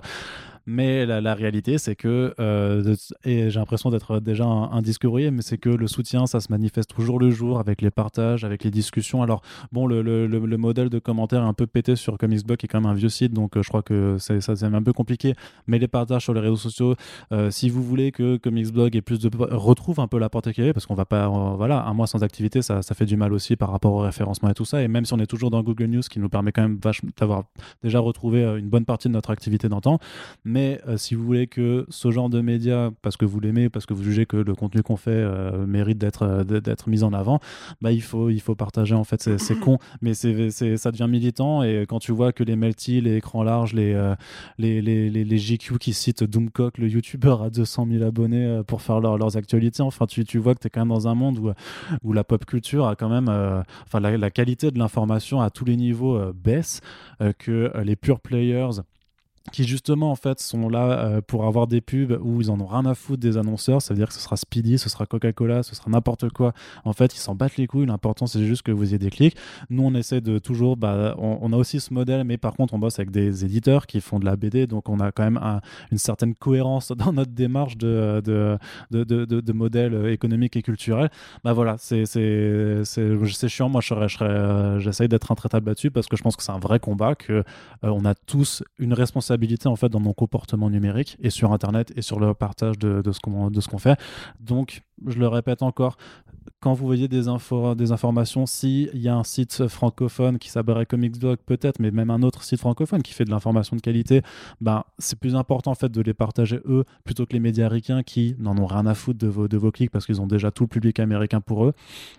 Et à l'inverse, ben, si vous voyez des sites clickbait, machin, masquez-les, je sais, je sais pas, les, ne privilégier vraiment les médias qui vous mm, importent, mm. parce que en l'occurrence, bah, c'est pas JQ qui, qui a fermé il y a un mois, euh, c'était c'était nous quoi, et euh, vous avez en tant qu'auditeur, en tant que lecteur, euh, les moyens de, d'aider réellement, en fait, de vraiment contribuer au maintien des, euh, des, euh, des, médias en attendant que, que vous puissiez donner sur le Tipeee pour First Print, puisque le, le, message reste toujours le même. Hein, c'est clairement, j'ai, on a besoin aussi de, de, ce modèle de financement pour continuer notre, activité. Bref, on va pas faire de, de l'AUS plus longtemps, puisque ça fait déjà une heure qu'on, est dans le podcast et qu'on a encore pas mal de choses. En une heure aborder. Trop bien. Euh, je voulais parler un petit peu du prix ACBD de la critique comics euh, Corentin, euh, donc la CBD, l'association des critiques de la bande dessinée, qui depuis l'année dernière en fait a décidé de s'élargir un petit peu et de proposer vraiment un prix spécialement destiné à la bande dessinée américaine. Et cette année, il y avait une sélection qui était, qui était, qui était ma foi, qui était qui était particulière puisque on retrouvait non non mais après voilà euh, c'est euh, je, je... va pas se fâcher. Non non non non. Ah non on se fâche pas. De toute façon euh, du coup je fais une dédicace à Yannick Charer qui préside ce, comité de sélection et qui a répondu à, mon article là-dessus en, justifiant ses choix en les expliquant. Donc ça a été un, débat pour le coup qui était agréable parce qu'on sait parce que contrairement à parfois d'autres débats sur d'autres sujets il n'y a pas eu d'insultes et tout. Il y a, y, a, y a, un respect des idées. Mais donc voilà il y c'est le, le, prix a été remis à Kent State de Derf Back Derf, qui est une BD qui revient en fait euh, sur euh, les, terribles, un, terrible événement, donc sur, sur une manifestation étudiante euh, dans les, qui avait eu lieu justement sur le campus de Kent State, où l'armée était intervenue et avait ben, buté plusieurs, plusieurs étudiants qui manifestaient contre la guerre, la guerre au Vietnam. Et vu que Derf Back Derf qui a vécu euh, là-bas en fait euh, bah forcément est très imprégné très très imprégné de cette histoire a décidé de la retransmettre dans un graphic novel en noir et blanc avec un dessin qui est très typé euh, comics indépendant donc l'album est très bon. C'est sorti chez ça et là édition qui est, vraiment un tout petit éditeur qui a le mérite hein, de, de, ramener en France des œuvres qui clairement n'arriveraient pas dans le catalogue des autres éditeurs.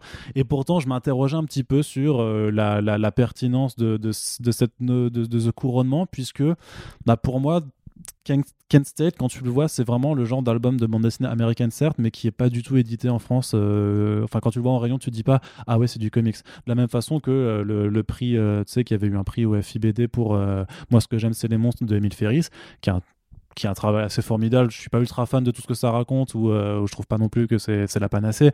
Mais par contre, artistiquement, c'est incroyable. Enfin, tu, peux reconnaître euh, la, performance, mais qui est pas vraiment. Tu peux pas dire ouais, c'est du comics en fait. Tu, tu dis pas c'est euh, que ce soit super héros ou indé. Tu vois, je pense qu'il y a des il y a forcément des empreintes visuelles, des, appartenances qui font que tu identifies plus en fait l'origine géographique d'un bouquin.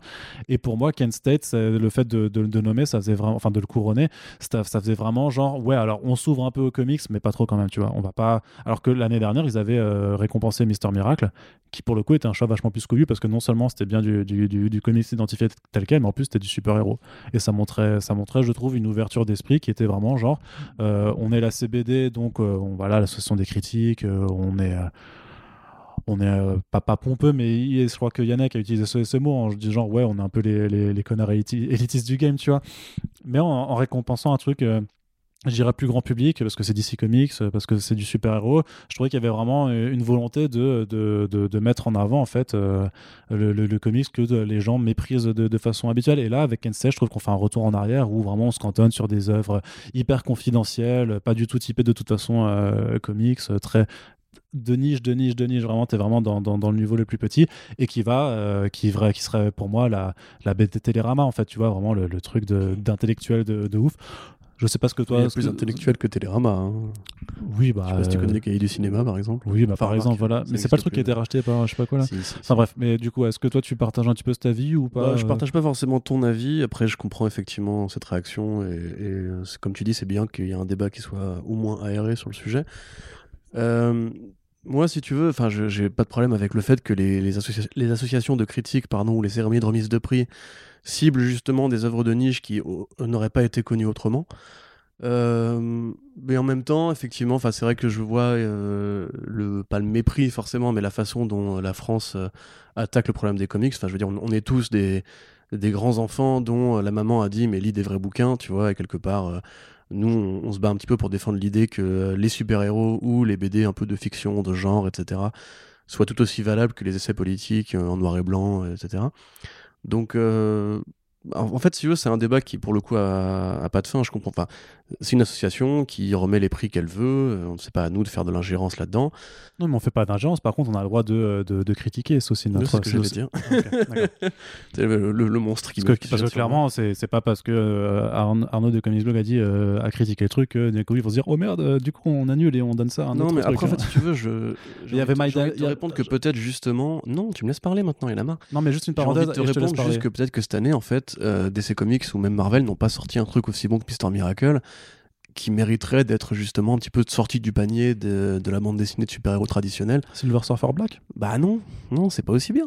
C'est pas aussi bien. C'est beau, Silver Surfer Black, mais c'est pas aussi bien que Mister Miracle. Il n'y a, pas 40 Mister Miracle. Je veux dire, non, mais alors, Awards. Tu mais dans, dans, l'indé, par exemple, ils avaient nommé euh, Mind and GMT de Matt Kind, qui, qui mérite aussi. Mind Management. Oui, mais moi je dis euh, Mind Management. je dis Mind and GMT si je veux. Pas le groupe de, de musique. Invincible Kingdom, Bitterroot, euh, t'as pas mal de trucs. Il y a plein de trucs bien. Little Bird, je sais pas. on, l'a vu, on l'a vu avec les Eisner Awards, parce que quand même dans les comics indés, il y avait grave des trucs très très très marqués comics indés et que largement tu pouvais, tu pouvais récompenser aussi. mais c'est aussi une réaction d'enfant gâté, ça, tu vois. C'est comme quand on dit à Angoulême, oh les gars, vous avez pas voulu filer de prix à Kira Toriyama, mais attends, il n'y a pas que les trucs que tu lis et que t'aimes bien qui sont de la bonne BD. Il y a aussi des gens qui font de la BD qui justement est plus rare, plus politique, qui visent pas à divertir qui que ce soit, oui, mais, mais qui aborde des sujets sérieux. Et... Le, souci, c'est qu'on est quand même dans un marché où le comics c'est toujours 10% euh, de l'ensemble de la production, qu'il y a une offre qui est vachement importante, qu'il y a des œuvres qui sont excellentes, et je pense que cette critique, enfin cette association a quand même une certaine importance. Euh, les gens les écoutent, les gens les lisent, et donc ils ont euh, quelque part un peu aussi une responsabilité. Euh, enfin, non, pas, pas, pas, complètement, je dirais, ils sont pas 100% responsables, mais ils peuvent aider en fait à mettre en avant justement ces titres indés que, que Delcourt, que Bliss, que iComics, que même Urban ou Panini, puisqu'ils en sortent tous un petit peu, en fait, ont du mal à, montrer au, à un grand public, un lecteur de, BD franco-belge, on va dire, qui lui est persuadé que le, quand ça vient des États-Unis, c'est pas bien ou c'est que du super-héros et c'est pas intéressant. Et avec le choix de Kent State, euh, en fait, il, le, le, pour moi, ce grand public, en tout cas ce public plus BD franco-belge, en fait, est conforté tout simplement dans, dans son appréciation. Mais pourrait te répondre que justement, à l'inverse, euh, ce genre de BD-là euh, n'est même pas lu par les, les gens qui lisent de la bande dessinée traditionnelle. Tu vois, enfin, Kent State, euh, on peut regarder bah, les ventes, hein, mais je suis pas persuadé que ça vende plus ou moins que, ah, si. que Tortue Ninja, tu vois. Si, si, parce que du coup, ça a été dans les. Parce que Kent State, ensuite, c'est dans les prix de, du Figaro, c'est dans les prix de, du Point, c'est dans les, dans les sélections bah, de, tout, de tous les grands médias. Dans, tous les grands médias. Mais non, mais je, je dis, ah, j'ai jamais dit que c'était pas une bonne BD, que ça méritait pas. Mais je trouve dommage par rapport à toutes les autres qui arrivent. Je comprends ce que tu dis. C'est juste, si tu veux.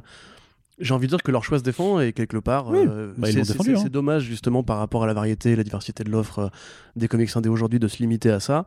Parce que justement, il y a des gens d'une presse plus généraliste qui vont faire ce travail-là, mais en même temps, si eux vraiment ont préféré cette BD-là, ce qui est sorti, parce que j'imagine qu'ils ont lu les autres BD dont tu parles. Oui, oui. Mais tu vois, par exemple, ils ont, ils ont, ils ont, mis, ils ont mis chez Marvel l'histoire de l'univers Marvel de Mark Wade. Mais tu vois, qui, est, bien, mais. J'ai envie de te euh, dire, j'en veux plus aux Eisner Awards d'avoir nommé le Daredevil de Chip Darsky dans la catégorie des meilleurs ongoing ou des meilleures nouvelles séries, je ne sais plus, euh, qui pour le coup est une BD qui est sympathique, mais qui, où il y a bien, bien mieux à défendre mm. que à ces gens-là qui, quelque part, justement, vont quand même prendre une BD qui quelque part aussi pour les fans de comics qui ne lisent parce qu'il y a aussi beaucoup de fans de comics qui lisent que du Batman, qui lisent que du super-héros, qui vont pas faire l'effort de lire de la BD underground dans noir et blanc euh, sur des, des, sujets aussi politiques. Euh, tu vois, tu peux aussi le prendre à l'inverse comme une main tendue à, à pas se contenter de la fiction de genre, etc. Parce que dans la vérité des faits, les comics en France, c'est Batman et Walking Dead, tu vois. Et bah, il y a peut-être effectivement d'autres œuvres plus, plus risquées ou plus politiques ou plus frontales à défendre. C'est pour ça que pour moi, c'est un, un, débat insoluble. Je comprends à la fois les, les, deux arguments et euh, bah, j'ai envie de dire qu'ils auront l'année prochaine pour se rattraper ou pour confirmer ce choix-là, euh, selon les sorties de cette année, tu vois. Ouais. De toute façon, voilà, c'est une année qui est très, très compliquée, euh, où il y a des prises de parti politiques. Tu vois, je veux dire, la, la, raison pour laquelle justement plein d'œuvres comme, euh, comme Get Out par exemple euh, ont été mises en avant par différentes, différentes antennes de critiques du cinéma comme des œuvres ultra importantes alors que c'est pas les meilleurs films de l'année où ils sont sortis etc c'est un bon film Get Out mais il y a bien mieux qui est sorti cette année là tu vois ouais. c'est aussi parce que ça raconte un truc politique sur le présent qu'il est important de défendre de mettre en avant euh, dans les super-héros, on a bien vu que Mister Miracle justement parlait aussi un petit peu de politique et parlait surtout de dépression, euh, du mal de notre siècle, etc. C'est des trucs peut-être que les super-héros ont moins fait cette année. Il euh, n'y a pas une œuvre aussi marquante ou aussi fédératrice que Mister Miracle, je trouve, sur l'année 2020-2021, enfin 2019-2020, pardon. Donc peut-être que c'est ça, tu vois, peut-être qu'ils se sont dit, cette année, mettons en avant un truc que les gens ne vont pas lire, en tout cas les fans de comics ne vont pas lire parce qu'il n'y a pas Batman de l'an. Et en même temps, on peut leur reprocher justement que pour les autres œuvres indées de Image, etc., ils n'ont pas fait cet effort-là, tu vois. Donc euh, après, c'est le jeu des remises de prix. Il y a toujours un, il y a toujours un perdant. Enfin, il y a toujours un gagnant et beaucoup de perdants. Donc on est toujours un peu déçu, mais euh, je, je, suis pas déçu. Hein. au pire, lisez Kent State, euh, comparez-le à, vos lectures préférées de cette année-là, et après, jugez en conséquence. Je, suis pas déçu. C'est pas une déception, c'était plus euh, une interrogation. Je suis en train de t'attaquer, je dis pas toi. Tu m'as attaqué, en fait. putain, tu m'as attaqué encore. Que je te parle, je parle aussi aux gens qui nous écoutent. C'est vrai, c'est vrai, Avant, tu ne parles pas qu'à moi. pas mon seul interlocuteur, Arnaud. Ah, je pensais. Ouais. Ah bah tu, tu me vois très déçu. Bref, on va passer à la news d'après. Euh, enfin, la news, l'actualité. Enfin, je voulais juste mettre en avant euh, ce très cher artiste. Je te dis, je ne suis pas en désaccord avec toi. C'est juste de faire avocat du diable. Pour artiste mozambicain vivant au Canada, Marco Rudy présente Son, son, ambitieux graphique novel RDW, A Tale of Lost Fantasy sur Kickstarter. Qui est Marco Rudy, Corentin? Un dessinateur. C'est bien. Et, qu'est-ce qu'il a fait de bien, Marco Rudy Ah, bah, il a fait plein de trucs. Euh, bon, l'artiste, enfin, le truc que tu as cité, c'est effectivement un de ses meilleurs travaux, c'est euh, Bucky Barnes Winter Soldier, qui faisait partie des projets du All New All Different, je crois, à l'époque. Euh, c'est là où il y avait eu aussi la série Electra qui s'inspirait vachement du, du Batwoman de, G.H. Williams. D'ailleurs, c'est un mec qui a un style un peu à la G.H. Williams. Bah, en peinture. mais voilà, c'est donc des peintures, des planches très larges, très généreuses, euh, où se perd un petit peu justement le sens parfois du découpage. Euh, qui est vraiment un mec très enfin voilà c'est généreux. Enfin j'ai pas d'autres mots en fait. C'est un mec très généreux qui du coup euh, compose vraiment des fresques souvent assez assez chargées qui a un vrai sens du détail. Et pour le coup bah, ça s'adapte bien puisque c'est un truc de fantasy a priori même dark fantasy qui sera je crois l'une de ses premières expériences au scénario Ouais, c'est fort possible. Euh, voilà. j'ai pas, j'ai pas pisté tout ce qu'il a fait pour savoir si c'est vraiment le truc euh, qu'il écrit et qu'il et qu'il euh, qu'il dessine à la fois. En tout cas, c'est une suite. si tu veux, en fait, il est en train de développer vraiment un, univers de fantasy avec des histoires pas forcément mêlées, mais qui se déroulent dans, dans, dans, cet univers. Dans un même monde. Et voilà, et c'est ce qu'il appelle les, les Tales of Lost Fantasy. Le, le fait d'avoir une fantasy perdue, c'est pour montrer effectivement cette ambiance un peu plus dark, un peu plus dépressive, pour dire que voilà, on n'est pas, on sera pas avec des, des personnages joyeux en fait, euh, Of Lost Fantasy, c'était un peu son, premier, son premier essai. C'était une histoire un petit peu prologue à tout ça euh, qu'il avait, euh, avait dessiné et qu'il avait fait avec le scénariste Frank Barbier, qui a écrit Violent Love, qui est d'ailleurs sorti il, y a il y a quelques mois chez, chez Glénat. Et là, voilà, c'est un peu c'est le, deuxième, c'est le deuxième round avec vraiment sa première histoire pour laquelle il s'occupe également de l'écriture et qui est une histoire voilà qui va nous parler de drogue. Puisque on va suivre en fait euh, Astrid hein, donc euh, c'est un, personnage féminin qui est en fait euh, un leader c'est-à-dire la, la, meneuse d'un groupe de combattants sauf que bah, tout le monde l'a délaissé et qu'elle a quand même un gros problème avec une drogue qui lui confère bah, force agilité ce que tu veux le genre d'élixir que tu prends justement dans tes RPG qui te donne V'là des, capacités te permet d'affronter les monstres, sauf que bah, dans, dans cet univers, euh, voilà, euh, Marco Rudy euh, s'attaque un petit peu au problème d'addiction en se disant bah, si ces élixirs en fait c'est pas quelque chose de forcément bien parce que à la fin bah, tu, deviens complètement accro à ce genre de choses. Donc elle va devoir euh, ben, faire face à cette addiction. Euh, c'est un projet qui s'est lancé sur, sur Kickstarter et euh, sur lequel en fait on peut voir pas mal de, de planches déjà bah, qui sont, qui sont assez, assez mortelles. À l'heure où on enregistre ce podcast il y a quasiment la moitié de l'objectif qui a été atteint et je pense qu'on va en remettre un coup puisque Marco pour information nous a contacté en DM après l'article. Il nous a dit j'ai j'ai un press kit avec pas mal de planches et tout ça. Donc si vous ah, voulez les diffuser, euh, allez-y. Donc je pense que oui, ça me, parce que ça me fait plaisir. Bah, c'est con parce que, enfin, je suis un peu, je, je, suis, je suis pas triste non plus, mais tu vois, c'est, euh, euh, on, a, on, a, on a fait un Super Friends il y a pas si longtemps avec Elsa Chartier qui nous expliquait qu'en ce moment il y avait énormément d'artistes qui se lançaient sur, euh, sur leur créateur round avec du financement participatif. Et elle nous expliquait très justement que euh, ce qui est vachement important quand tu lances dans ce, genre de projet, c'est d'avoir ta communauté, d'avoir ta fanbase. Alors Marco Rudy, je ne sais pas comment il gère sa, sa, communauté ou sa fanbase, je ne sais pas s'il a énormément de followers ou si, euh, vu qu'il s'est montré quand même très peu, très peu présent au final ces dernières années, tu vois, il n'a pas fait non plus énormément de choses, mais aussi parce que faire des, des, planches comme ça en, en peinture, ça prend vachement plus de temps que du crayonné tout simplement. Et, et, et du coup, enfin, il avait fait, je crois, du Scarlet Witch aussi chez Marvel. Il a fait, bon, Winter Soldier, ça a été de courte durée. Ouais, mais, mais, vraiment, euh, rappelle, depuis 2016, que je... Marco Rudy avait été invité par, la, par, euh, par Sullivan et tout, ça à la PCE en 2016. Et en fait, depuis 2016, Marco Rudy, justement, je crois qu'il s'est vraiment concentré sur des travaux de couverture, euh, sur Of Lost Fantasy, mais qu'on l'a pas vu assez présent pour, pour, pour regarder à l'esprit. Ouais, c'est ça, pour regarder à l'esprit. Et, et, du coup, bah, il a que, alors c'est déjà bien, mais il n'a que à l'heure actuelle de 200 contributeurs. Et c'est pour ça reste combien de jours Il reste 22 jours avant la fin. Donc bah, ça devrait pouvoir le faire, mais là il est chèque après la paye. Il est dans la dans la phase creuse un petit peu, je dirais, et je pense que. C'est vraiment dommage parce que euh, là je, découvre du coup, j'avais pas vu le, Kickstarter parce que vraiment c'est un artiste. Enfin, euh, on parle de G.H. Williams 3, on parle aussi peut-être un petit peu de euh, cet autre artiste peintre très connu, Alex Ross, merci, je suis fatigué. Euh, mais Marco Rudy, vraiment, juste googler son nom, regarder les doubles pages qu'il fait, c'est incroyable. Au niveau du découpage, c'est incroyable. Enfin, c'est un mec qui te fait un tourbillon euh, de cases avec un personnage au centre et qui justement ça a l'air enfin ça a l'air vraiment bah, c'est fluide à livre entre, guillemets mais en fait c'est super fluide. C'est vraiment un artiste hyper talentueux. Moi quelque part j'étais super déçu que justement à l'époque de ce grand élan artistique qu'avait proposé Marvel avec plein de dessinateurs super talentueux. Donc j'ai parlé d'Electra et de Winter Soldier, mais il y en avait plein, d'autres. Euh, T'avais aussi euh, le She-Hulk, etc., de Soul et, euh, euh, le mec que j'aime bien. Voilà, je suis fatigué. Euh, mais c'est vraiment un mec super talentueux. Quelque part, justement, avec le, nouvel essor de l'indépendant et, de ces projets-là, c'est quelque part une chance d'avoir un projet pareil. Alors moi, je t'avoue, je m'en fous un peu de la fantaisie, mais pour Marco Rudy, je serais prêt à m'y intéresser. Et je, bah, je, ça, ça, va, ça va décoller, forcément, à un moment donné, ça va décoller, mais, euh, mais les gars, qu'est-ce que vous faites, quoi? Je vous engueule, là. M'écoutez, là, dans, dans, dans, vos oreilles. Allez donner de l'argent à ce monsieur. oui. non, non, mais c'est vrai parce que. C'est que Arnaud sourit quand je fais une blague, mais tu vois, il sourit d'un air un peu crispé en mode genre, engueule pas les lecteurs quand même, ils font ce qu'ils peuvent et tout, c'est la crise. Mais. Bah oui. c'est un peu ça, et puis il faut. Non, mais franchement, en, vrai, euh, pour revenir à un truc plus sérieux, ce, ce, mec, je pense vraiment, a euh, beaucoup de talent et de l'avoir vu justement disparaître comme ça, moi j'ai pas trop compris parce que je m'attendais à ce que ce soit un petit peu un des grands coups de crayon de, de, Marvel ou DC euh, pendant quelques années. Et au final, euh, alors il faut peut-être faire une interview lui, voir un petit peu pourquoi est-ce qu'il a disparu. Il parle un peu français, mais euh, je sais pas si je pourrais faire un. S'il parle assez bien français pour pouvoir faire un Super Friends à distance avec lui. Ouais, mais, voilà, pour le coup, c'est vraiment un mec super talentueux et c'est cool de voir entre guillemets qu'il se lance dans l'indé pour de vrai. Si en plus justement ça peut être un projet un peu ambitieux de monde fédéré avec ses, ses, contes de la fantaisie perdue à différents points d'un planisphère fictif, etc. Euh, enfin, il y a vraiment moyen de se marrer, quoi. Mm. Moi, je, je, je suis intéressé par ce projet, Arnaud.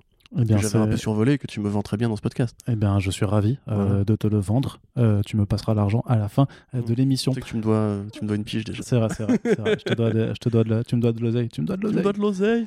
on continue avec la partie vidéo toujours. DC Comics qui fait n'importe quoi. Je, je, voulais juste dire, ce serait bien de faire un petit podcast sur l'actualité Kickstarter générale de ces dernières années, non oui, voilà. Bah voilà. C'est tout. Bah c'est bien parce que j'avais pas, du, j'avais pas du tout 20 euh, émissions déjà de planifier jusqu'à la fin de l'année, donc euh, autant en rajouter. J'ai l'impression que euh, on, fait quand même là, on est quand même dans une moyenne de un podcast tous les deux jours. ça fait même pas un mois, ça, ça fera un mois de demain à l'heure où on enregistre ce podcast vraiment qu'on est qu'on est apparu. On est combien Et, et c'est la 16e émission qu'on enregistre, donc ah, enfin qu'on diffuse. Ça va, ça va. Bah quand même. Ça fait une tous les deux jours, c'est ça. Ouais, c'est ça.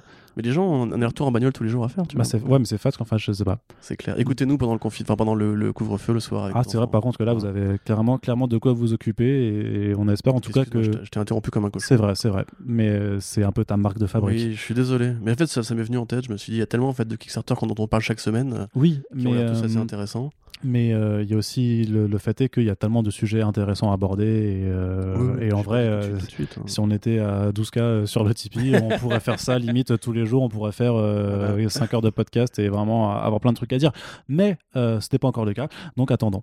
on continue par contre, je disais DC Comics qui fait de la merde hein, une fois de plus. Alors, pardon. Ouais, c'est, c'est, La deuxième lecture est plus cynique. C'est, un petit peu méchant, mais voilà, DC Comics a abandonné le distributeur UCS pour voilà, avoir un partenariat exclusif avec Lunar Distribution. Euh, donc, euh, pour faire un petit peu vite fait le planning, ben, même si j'ai l'impression qu'on l'a vachement expliqué dans pas mal de podcasts, pendant le confinement, Diamond Comics, qui était le distributeur unique sur le marché de la bande dessinée américaine, a cessé son activité temporairement pour protéger notamment bah, ses employés. DC Comics, euh, voyant, j'ai envie de le faire un peu à, la fable de La Fontaine, voyant la bise venir, se décida, de...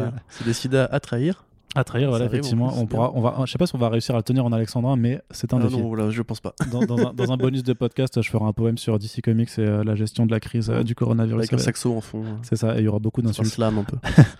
Euh, qu'est-ce qu'ils ont fait? Donc, ont décidé de continuer les, les, les, livraisons. Donc, ils ont d'abord tout simplement abandonné Diamond Comics pour aller avec deux autres distributeurs, donc qui sont UCS et Lunar, qui sont grosso modo des succursales de Midtown Comics et DCBD chez Global Comics Distribution, machin.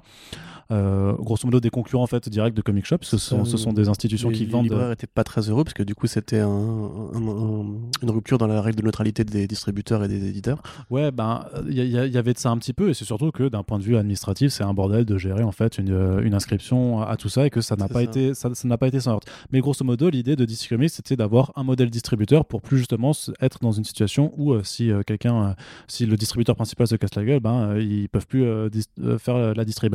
Sauf que six mois après, en fait, leur modèle de transition, en fait, puisque finalement c'était juste un modèle de transition, eh ben, euh, DC a dit, bon, c'est bon, euh, on a bien euh, rétabli nos trucs, donc du coup, à partir de janvier 2021, on laisse tomber UCS et on n'est qu'avec Lunar. Et le souci, bah, c'est que euh, tous les gens qui avaient choisi d'aller chez UCS et qui avaient donc dû subir tout un bordel euh, de gestion en fait euh, pour bien s'accommoder à ça, sachant que le contexte de crise n'est pas quand même non plus la période la plus simple où tu as envie de gérer en plus ce genre de, soucis logistiques, et bah tout cela, et bah, ils vont devoir repasser par la même case pour aller chez Lunar. Alors on pourrait se dire ouais mais bon les gars vous vous êtes en France, c'est facile d'avoir vos points de vue, ça se trouve c'est vachement mieux pour les choses. Et bien figurez-vous que dans mes contacts Facebook, j'ai la chance d'avoir Brian Hibbs, qui est un des mecs les plus euh, connus euh, aux États-Unis en tant que dans, le groupe euh, des, des, retailers, donc des revendeurs de comics. Et il a l'habitude de ne pas mâcher ses mots. Et ben, je suis allé voir son post par rapport à cette nouvelle, et je peux vous dire que dans les commentaires, ça déborde de retailers qui, qui en ont plein le cul, et même des gens qui ne sont pas forcément chez UCS et qui se disent, enfin, qui ont vraiment, vraiment, bah, enfin, qui voient vraiment dans cette attitude encore du bah, du, du, perso, quoi, vraiment. Du... Oui, mais il y a eu toute une série d'éditoriaux qui ont été écrits après la trahison, de, parce que moi je considère que c'est une trahison, je suis désolé, de, de, Diamond Comics par DC, euh, notamment Michael enfin, la, la, trahison de DC oui, bah oui, de Diamond Comics par DC. Diamond Comics a été trahi par DC. D'accord, oui, ok. Euh, notamment Michael Davis qui avait signé une tribune dans Bleeding Cool où il expliquait un petit peu que DC faisait n'importe quoi, que ça, ça naviguait à vue et que c'était vraiment une sorte de. Euh, on, ferme les écoutilles et on essaie évidemment de pas prendre l'eau. Là, quelque part, on pouvait s'attendre à ce que ce soit un modèle de transition parce que de la même manière que Todd McFarlane a lancé la réflexion, euh, cette espèce de. On a conscience que la pandémie a révélé des failles, très bien, mettons-les à jour. Mais en même temps, euh, d'une part, ils le font au mépris des libraires. Ensuite, ils le font au mépris de la cohérence et du, marché global, parce que tu as oublié de le dire, maintenant les comics de DC sortent le mardi. Ce qui n'arrange apparemment, pas les éditeurs, les libraires non plus, parce que justement, ça, enlève le jour événementiel de la sortie du mercredi. Et euh, là encore une fois, bah, même, est-ce qu'on peut même pas se dire que le modèle avec Lunar, c'est encore une fois un truc euh, qui font maintenant le temps de roder leur propre système de distribution à eux pour devenir totalement indépendants et autogérés? Euh, moi, je me pose la question sincèrement parce qu'on peut plus, peut, plus leur, faire confiance, tu vois, tu vois ce que je veux dire? Et effectivement, même vu de France, enfin, ça me paraît complètement déconnant.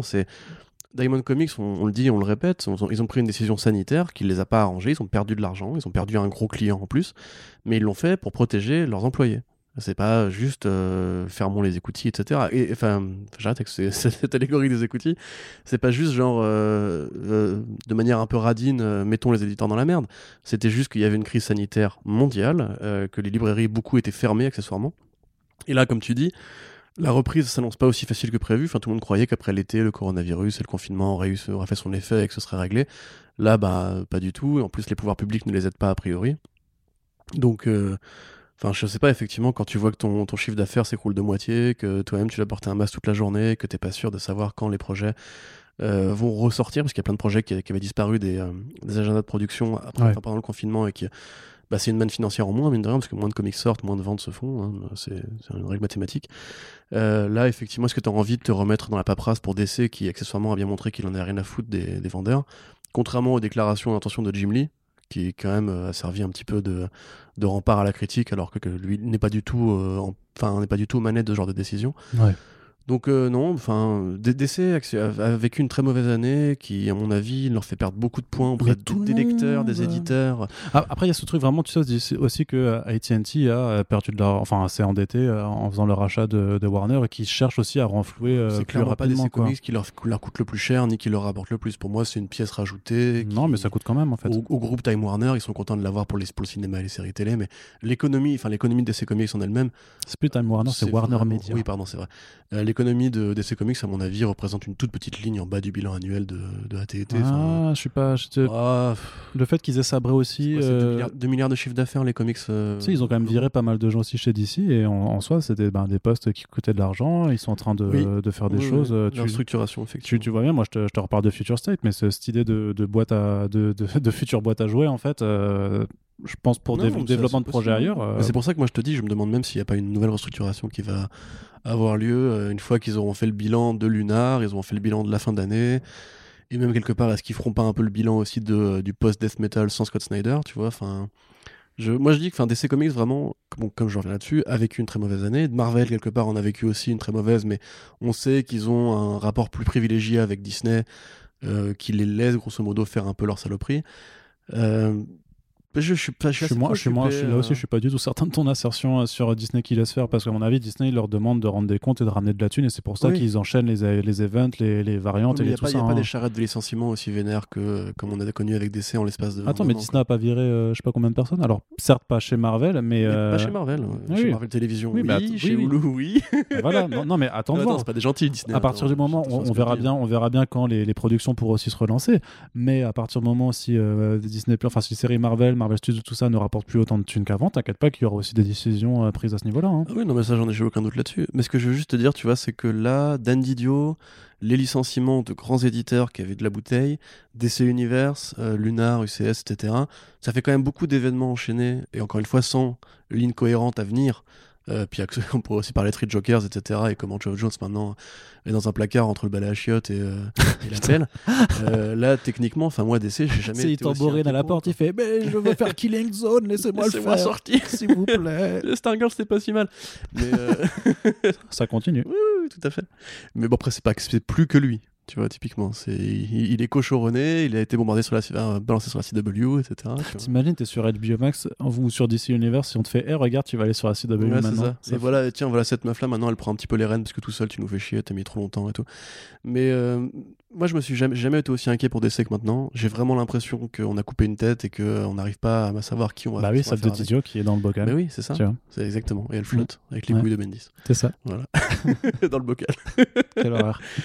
Mais voilà, après pour ça, pour en revenir à tout ça, moi, euh, parce que effectivement, c'est des détails qui intéressent les observateurs euh, proches de l'industrie, qui nous concernent nous en tant que journalistes, parce que c'est les remous qui probablement auront des conséquences euh, strictes sur la gestion avec les libraires. Mais on peut le voir comme un énième symptôme d'un manque de direction d'ensemble chez DC. D'un côté, on navigue à vue et qui est pas rassurant et pour leurs salariés, et pour leurs artistes, et pour leurs projets à venir en 2021, en fin 2021, on aura, je pense, l'ensemble du, tableau qui aura été peint, parce qu'a priori, ils auront fini leur, leur restructuration. Il faudra voir où on sera DC à ce moment-là. D'accord. T'es pas d'accord? Si, si, je, je, suis plutôt d'accord, mais euh, effectivement, ça sera à voir sur, euh, sur l'année prochaine. Et euh, ben, ouais, c'est. je sais pas, je suis peut-être pas aussi inquiet que toi non plus, mais après, c'est vrai que. Après, il faut mettre ça en concordance avec la fuite des talents. Et... Bah, comme tu le vois dans Future State, je trouve que justement la fuite des talents, elle est pas. Enfin, parce que justement, il y a, y, y a, pas mal d'équipes créatives qui, qui, donnent envie, donc euh, je suis pas sûr de, de, ah, de, de l'avoir. C'est petit quand même. Ah, c'est pas des gros noms, ça veut pas dire qu'ils sont pas, sont pas doués pour écrire. Tu sais, tu, sais qu'à un moment, pour, pour devenir un gros nom, bah faut aussi juste bosser et faire ses preuves. Et il y a plein de noms que tu connais pas encore ou qui sont un peu petits mais qui sont en train de prendre du galon. Je veux dire, Ramvi, on le connaissait pas il y a 5 ans, euh, et maintenant, non, on commence vrai, mais moi, j'ai plein de confiance et je, sens qu'ils sont en train de le pousser pour de vrai.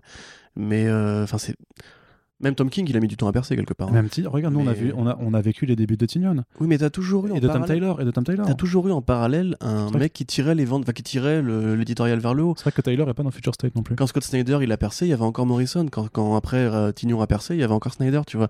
Là, à part vraiment Bendis qui en plus a fini son run sur Superman, mm. qui est le vrai capitaine. Il y a plus de capitaine. Et moi c'est ça qui m'inquiète, tu vois. C'est qu'en général, il y a toujours eu un équilibre entre les vieilles légendes et les, les jeunes loups. Là, euh, ouais, à part Bendis, euh, c'est un peu pauvre. Quoi. Après, en plus, Morrison va pas revenir de sitôt maintenant. Donc, euh. Non, bah non, en plus, il a dit que de toute façon, son, euh, son LM2, là, ça fait dit, ça traîne 10 ans. Ouais, ça traîne sur une étagère. c'est ça. Les pages que j'ai faites, elles étaient bien, hein, mais vous les verrez pas. un petit mot sur King in Black qui empile les tie comme jamais. Ah, et qui nous demande faire un petit listing? en fait, ce qui, ce qui, ce qui commence vraiment à m'agacer avec cette, optique de vraiment, donc voilà, c'est euh, Marvel qui euh, fait un event, qui, euh, annonce à chaque fois une mini-série principale et des à côté, parce que c'est un peu la façon de faire de beaucoup d'événements hein, de toute façon, mais il y a toujours une, forme de surenchère chez Marvel qui est, assez incroyable. Et à chaque fois, c'est toujours de toute façon le, même principe, c'est-à-dire que. Alors en fait, il y avait deux façons de fonctionner, c'est-à-dire que par exemple, là, en ce moment en VO, on a un crossover X of Swords ou Cross of Swords, je sais pas comment le, le, prononcer, euh, qui vraiment en fait fait intervenir 22, euh, 22 chapitres, mais qui sont répartis en fait dans toutes les séries X-Men euh, déjà publiées. donc en fait, ça ne, ça ne crée pas forcément de, de numéros en plus. Il n'y a pas de contenu en plus qui, est créé à part un one shot d'ouverture et un one shot de fermeture. Mais là, par contre, avec King in Black, on est vraiment dans le même modus operandi que Empire, que War of the Realms, c'est-à-dire qu'il y a une mini-série de, de 5-6 numéros et qu'à côté, on balance des mini-séries, des one-shots, des tie dans les séries régulières. Et du coup, tu te retrouves à la fin avec une checklist où tu t'aperçois que si tu veux vraiment lire tout l'event, parce que tu es un peu complétiste et que tu vas avoir tout, vraiment tout, tout l'aperçu global de ce qui se passe, et eh ben tu te retrouves avec 50 singles à acheter et ça te fait un budget pas possible. Là, alors, en l'occurrence, en plus, ce qui me fait d'autant plus chier avec King in Black, puisque je décide d'être un petit peu vulgaire et de moins polisser mon langage, c'est que tu as des bons concepts qui reviennent, mais juste pour King in Black, et que après ça va disparaître. Genre, il y a une, mini-série euh, Thunderbolts qui, est, euh, qui, qui a été annoncée. Euh, avec, avec Matthew Rosenberg à l'écriture, bon, c'est pas ouf forcément, mais voilà. Mais avec Juan Ferreira, qui est un artiste toi-même tu sais qu'on apprécie beaucoup. Et, Thunderbolts, en général, le, concept est cool. Donc c'est vraiment cette équipe de, de super vilains. Alors Corentin euh, soupire et tout ça, mais les Thunderbolts c'est un concept cool. Ça, il y a eu des séries qui étaient cool, notamment période Civil War. Donc c'est pas mal de les revoir. En plus, il y a, voilà les, les, les, euh, mais sauf que ce sera juste pour King in Black. Et en tant que tel, ben, en fait, on a juste envie de dire, mais en fait, Marvel, euh, les Thunderbolts, il y a un appel vraiment, euh, juste relancez-les comme ça, faites, faites une série avec une bonne idée, un bon pitch euh, à, la framboise, et, allez-y, quoi, lâchez-vous. Pareil, il y a une mini-série Planet of the Symbiotes qui va arriver. on va avoir quoi, une mini-série alors, Ça, c'était assez évident, quoi. Oui, oui, bien sûr, mais une mini-série King in Black, Gwenom versus Carnage, Return of the Valkyries, tu vois, il y a plein de trucs qui sont même un King in, King in Black, Black Knight, alors tu dis vraiment les trucs. Les Eternals. Parce que oui, euh, par rapport à ça. Et voilà, il y a des séries régulières qui vont être touchées par l'événement. Donc euh, Daredevil, Deadpool, Guardians of the Galaxy, tu sais pas pourquoi. Euh. Deadpool. À la limite, Savage Avengers parce qu'il y avait Venom dans l'équipe. Ou alors la nouvelle série Sword parce que le Sword, c'est vraiment l'équipe qui doit protéger la Terre des menaces spatiales. Donc ah. donc il y a quelque chose de, de, cohérent. Non mais pitié, pitié. Mais surtout que Sword, parce qu'il sera dans WandaVision, c'est tout. Enfin, ils en ont rien à foutre non, du mais, Sauf que Est-ce que le Sword était là dans War of the Realms? Mais non, on non, a rien à non mais parce que le Sword, le Sword vient d'être créé à la fin de Empire parce que les X-Men ont réagi et se sont dit merde, euh, il y a quand même des trucs qui viennent de l'espace donc on va reformer le Sword mais avec que des X-Men dedans. Donc c'est euh, c'est le Sword, tu sais, avec le, X qui est dans, qui est dans le 6. sauf que Sword, c'est le numéro 2, c'est-à-dire que tu as lu le numéro d'introduction et paf, t'es déjà parachuté dans un event que t'en as pas forcément quelque chose à foutre. Et puis on a marre quoi, de euh, ces événements globaux, mais laissez juste Donny Cates faire son truc. Et alors par contre, le truc qui est vraiment hallucinant, c'est que sur les trois dernières années, tu as eu War of the Realms, Empire, King in Black, c'est le pitch pour le coup, c'est le pitch, mais c'est le même. C'est le même. Voilà, c'est un truc qui vient de l'espace et qui envahit la Terre pour X raisons. Et à chaque fois, les tie ça va être la même chose. Ça va être, mais qu'est-ce qui se passe là? Qu'est-ce qui se passe avec ces personnages? Comment eux vont lutter? Et pendant ce temps, en Asie. Ouais, c'est toujours la même chose. Et c'est mais, toujours Atlas qui est là pour défendre l'Asie. Alors pour le coup, ils l'ont pas encore fait. Ils l'ont pas, ils l'ont pas encore fait, mais sachant que euh, ça va se poursuivre sur sur février, tu vas encore avoir d'autres one shot et d'autres numéros impactés qui seront aussi pour le mois de février. Et à la fin, voilà, tu te retrouves avec cette checklist de l'enfer où tu entends juste dire, mais les gars, concentre. Enfin, je veux bien que tu aies un ou deux ajouts en plus, il y a pas de problème, c'est le principe. Non, mais c'est le principe. et puis ça donne du travail à des gens. et puis, et puis, si t'es pas, si pas intéressé, au pire, si tu kiffes App, t'achètes App. Euh, mais sur non, non, non, c'est ça, ça c'est de la connerie par contre. Bah non, mais c'est, bah non, c'est vrai. Non, non, c'est de la connerie. C'est une surproduction qui étouffe le marché. Enfin, je veux dire, comment tu veux euh, quand toi, tu es le grand public et justement, comme tu dis, que tu veux suivre l'événement, en plus qui est, cool, l'événement de Nickets probablement sera bien. Et en plus, on te le vend quand même depuis le numéro, depuis le premier arc de la série Venom. Et puis Man au dessin, ça bah, Et si tu veux suivre, en plus, comme tu dis, il y a des équipes pratiques qui sont intéressantes. Donc, Gwenom, pour le coup, c'est un truc qui était apparu dans Spider-Gwen, euh, qui, a un, qui a un design plutôt cool. C'est une blague rigolote, tu vois, dans Spider-Gwen, pour le coup, Gwenom.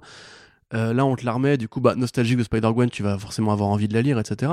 Et pendant ce temps-là, tu as des séries en indé bah, qui peuvent pas tenir la concurrence, parce qu'ils n'ont pas autant de marketing dessus, il n'y a pas autant d'artistes populaires dessus, ou c'est pas des concepts aussi populaires que ça.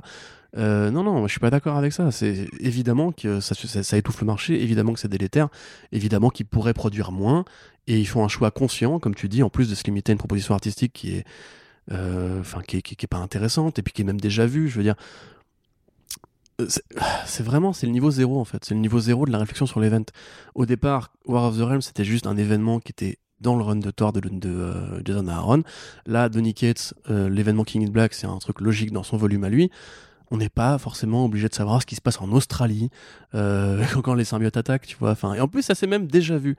Ça s'appelle Venomized.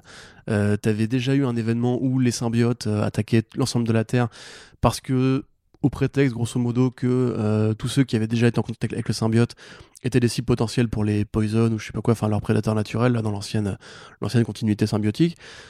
Et t'avais déjà eu un événement comme ça qui rassemble tous les héros Marvel un petit peu à la Spider Island, mais c'est la même chose, c'est exactement la même chose scénaristiquement, ça, ça, ça va rien apporter t'auras aucune conséquence pour aucun des personnages qui sont convoqués, littéralement.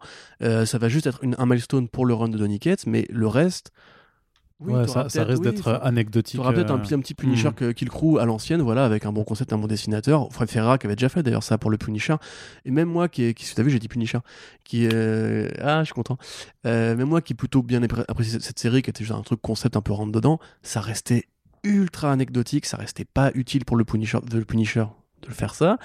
Euh, et au final, bah, ça a juste occupé Ferreira sur un truc qui, qui marquera personne dans sa carrière. Parce que tu dis que ça donne du boulot aux artistes, ces artistes-là, pour faire, pour faire des bonnes séries, des bons projets à côté, et pas forcément croutonner euh, pour satisfaire un besoin éditorial euh, nul, quoi. Enfin, j'ai pas d'autre mot que nul, en fait. Moi, j'en ai vraiment plein le cul, quoi. Ouais. Mais c'est pour ça qu'on va juste switcher pour euh, ne pas passer une demi-heure à bitcher sur, sur cette stratégie éditoriale. voilà, donc vraiment, enfin, si, n'achetez pas, n'achetez pas. Sincèrement, vous rendez pas service à qui que ce soit en achetant ce genre de projet.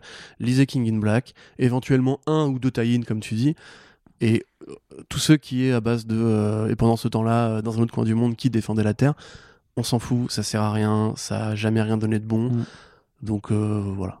Sur, sur Empire, c'était assez navrant le vide, moi, je pense, que, je pense que ça a tué, War of the Realms. Hein. C'est vraiment c'est le moment où le, le run de Jason Aaron, c'est euh, euh, croulant sous la pression éditoriale de faire un truc qui était beaucoup plus gros que ça, que ça ne devait être, on perd le côté en fait euh, shakespearien, on perd le côté qui garde de 100 ans avec Malek qui fait tout, et en final ça devient juste un blockbuster quoi. Alors que Jason Aaron il est pas bon en blockbuster, il est bon pour faire des trucs colossaux, qui ont de l'ampleur, qui ont de la gravité, etc. Et si me foire en plus le, le run de Donny Cates en lui disant, mais même Absolute Carnage, hein, c'était vachement moins bien que, que ça aurait pu être parce que justement il voulait qu'elle ait trop de personnages dedans. Tu vois, pourquoi ramener Morales Pourquoi ramener euh, le, le Venom de Scorpion, etc. C'est des trucs qui servaient à rien, mais Marvel lui a dit euh, mais après, après, comme dit, ça donne du boulot à des gens. C'est le seul truc que je trouve à défendre là-dedans, c'est qu'il y a des gens, euh, des artistes et des auteurs qui, ont pu, qui ont pu gagner leur, leur, mois en, faisant ça. Donc, mais c'est vrai que ça. Powerless, ça a filé du boulot à des éclairagistes et à des chefs-op et c'était de la merde. Hein. Powerless, c'était vachement bien. Il y avait, il y avait Alan Tudyk dedans, il était rigolo. Euh, d'ailleurs, Alan Tudyk euh, qui sera dans Resident Alien, là, qui a présenté des têtes d'images, euh, ma foi, pourquoi pas, une série sci-fi fauchée. Mm. on, on en reparler on, quand on, aura peut-être maté, mais ça n'a rien à voir avec la BD. Non, effectivement, non, effectivement.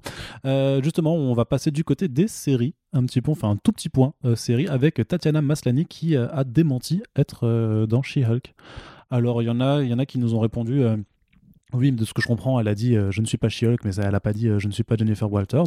Mais en fait, quand tu reprends vraiment euh, ce qu'elle a déclaré, elle, a vraiment dit ouais, non, je sais pas ce qui s'est passé. on dirait un communiqué de presse qui date d'il y a X mois qui, a fuité et, qui un peu c'est, enfin, a, a, perdu le contrôle, en tout cas dans, dans les médias. Pourtant, ça a été rapporté par Deadline, Variety, THR, par tout le monde. T'as même Marco Fallo qui a fait un, un, tweet en faisant hey, bienvenue cousine et tout. donc, très curieux et assez rare en fait hein, que que, des acteurs mentent euh, comme ça. On se rappelle que Jason Momoa avait dit euh, non, je suis pas, je suis pas. Ah, tu quoi, ne laisses pas compter, Arnaud. Hein? Toi, du coup, tu crois qu'elle qu'elle euh, qu'elle pokerise? Ah, moi, je suis sûr. Bah, c'est du bluff, c'est sûr. Bah, surtout que la, la, série commence vraiment à, parce qu'il y a une réalisatrice qui a été trouvée. justement, on est en train dans, dans les phases de casting. À côté, tu as, celle qui jouera Kamala Khan qui a été aussi choisie. Donc, je pense que les, projets avancent vraiment maintenant du côté de, de Disney puisque ils comment dire, enfin, tous les studios en fait sont en train de, savoir comment réussir à travailler avec euh, le coronavirus. Et euh, donc, du coup, ouais, je pense que c'est du bluff parce que tu te rappelles aussi que euh, Joaquin Phoenix, il avait fait à une journaliste de Halluciné le ce, coup, ce coup de bluff, machin, genre, ouais, je vois pas de quoi vous parlez. franchement, franchement c'est un manque de respect. Ouais, il a quand même bien, bien mis la pression. Quoi. Parce qu'à là, je sais pas, je dis, juste, je peux pas en parler, quoi.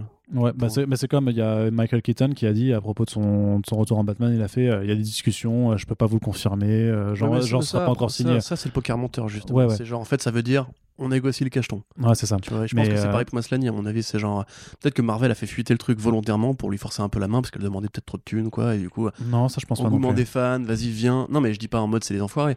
Je dis que si tu veux, peut-être qu'il y a un mec. Non, parce que les enfoirés, c'est euh, des gens qui chantent. Très drôle, euh, Oh là, dis donc, Arnaud, en forme. Hein. Ouais. du coup, ouais, non, mais je pense que, voilà, après, moi, très honnêtement, je serais content que si ça ne se faisait pas. Oh. Je sais pas, enfin je connais, j'ai pas vu Orphan Black pour commencer. Et puis je, je pense qu'on peut faire mieux pour une Jennifer Walters quoi, c'est tout. Ah bah du, coup t'as pas vu. Gueule, hein, du, juste, du, coup t'as euh, pas vu donc tu peux pas juger de la performance de l'actrice mais par contre tu juges quand même que pour y avoir mieux sans avoir le sans, avoir de référentiel peu, de, de qualité. J'ai checké un petit peu ses performances. Qu'est-ce que c'est que cette attitude Corentin? Non, mais je tiens beaucoup à ce personnage qui est Jennifer Walters et je pense qu'on peut, voilà, on peut aller plus loin. C'est vrai que si je regarde dans ton historique Facebook je te vois dans, les, dans le groupe fan de Genre, Jennifer moi, j'aimerais Walters. bien genre une série euh, avec Gina Carano qui serait que en She-Hulk tout le temps, comme dans le rôle de Charles. Ah non mais t'es pas dans fan de Jennifer Walters t'es juste dans fan de Jennifer de la Starac c'est Oui, curieux ça. bah, Titan, c'est- la blague ne s'arrête jamais. en fait. Lapsus révélateur. Corentin. Tu me dis quand c'est terminé? Non jamais. Non, après voilà, euh, Maslany. Maslany. Maslany. Ok, donc euh, pas plus. Non, voilà, c'était juste un petit point sur les télé parce qu'il n'y a pas trop d'actu du côté des séries, vu que vous avez vu que ça fait euh, déjà euh, 1h40 que l'on parlait seulement de comics, euh, ce qui est un, plutôt un ratio honorable. Et là, je pirate le podcast. Et là, tu pires. Super Crooks. Pourquoi faire Que Jupiter's Legacy. Tu peux passer à la suite. Voilà, c'est Voilà, ça. Ouais, non, c'est mais on n'a pas d'infos. on n'a pas d'infos. Mais après, moi, je suis chaud juste parce que c'est une série C'est d'animation. ça, mais c'est ça qui est cool. Série animée, quand En plus, c'est le studio Bones Inc. qui est dessus, qui fait les animés Full Metal Alchemist et tout ça, qui a quand même un background assez, assez Mm. solide dans, dans leur production. Ça veut peut-être dire caméo de Mark Strong dans Jupiter's Legacy. Peut-être, Parce que peut-être. le personnage de Super Crooks, qui est le super-héros, le- l'Olympien, le gladiateur, je sais plus, qui est vraiment calqué sur le physique de Mark Strong. Ouais. Après, justement, il- euh, euh, ce que Mark Millar a dit, c'était, euh, ben, vu qu'on avait que quatre numéros, euh, en fait, de la même façon, un peu que Happy, en fait, ils vont créer des storylines Ouais, ouais. supplémentaires, des mieux, personnages supplémentaires. L'univers Oui, de Crooks, enfin Super Crooks, c'est pas non plus extraordinaire. Non. C'est un film de braquage avec des super-héros. c'est ça. Ça n'a pas un grand intérêt, donc s'il peut transcender comme, comme pour Kingsman aussi, tu vois, Ouais. euh, s'il peut transcender le, le bouquin de base pour en faire un vrai truc. En fait, c'est ça. C'est en fait, si on peut avoir, si on peut réussir à faire de bons trucs avec les pitchs nuls de Mark Ouais, Millar. c'est le euh, projet bah, au départ de la, de la carrière de Mark Millar, hein, c'est faire des pitchs pas terribles qui pourront faire des bonnes séries télé ou des bons films. C'est-à-dire que c'est un pitch qui n'a rien dedans, et en fait, par le prisme de l'adaptation, on y injecte, tu vois, de la confiture à la framboise, ça. et euh, Ça, ça, c'est fait. juste un emballage de pitch vide. C'est ça. Allez, on passe du coup du côté du cinéma qui a aussi quelques nouvelles intéressantes à discuter. Euh, dans un premier temps, alors euh, petit projet mineur. Hyper méchant avec Mark Millar, Ouais, mais non, mais en vrai, en vrai, moi, mais non, mais on se moque un petit peu parce que euh, voilà, euh, c'est un oui. pitcher, clairement, c'est un gros pitcher et que bah, bah, voilà, quand tu balances euh, 12 brioches à la, à la- à la seconde, bah forcément, tu ne peux pas avoir que des brioches à la framboise. Ça, c'est évident. Mais euh, sinon, il y a plein de trucs qui sont bien. Euh, Jupiter's Legacy, c'est bien. Ouais. Bah voilà. Donc on fait. est donc on est content. Enfin, c'est bien en comics. On verra la que. suite arrive l'année prochaine, a priori. Allez, euh, qu'est-ce que que je disais?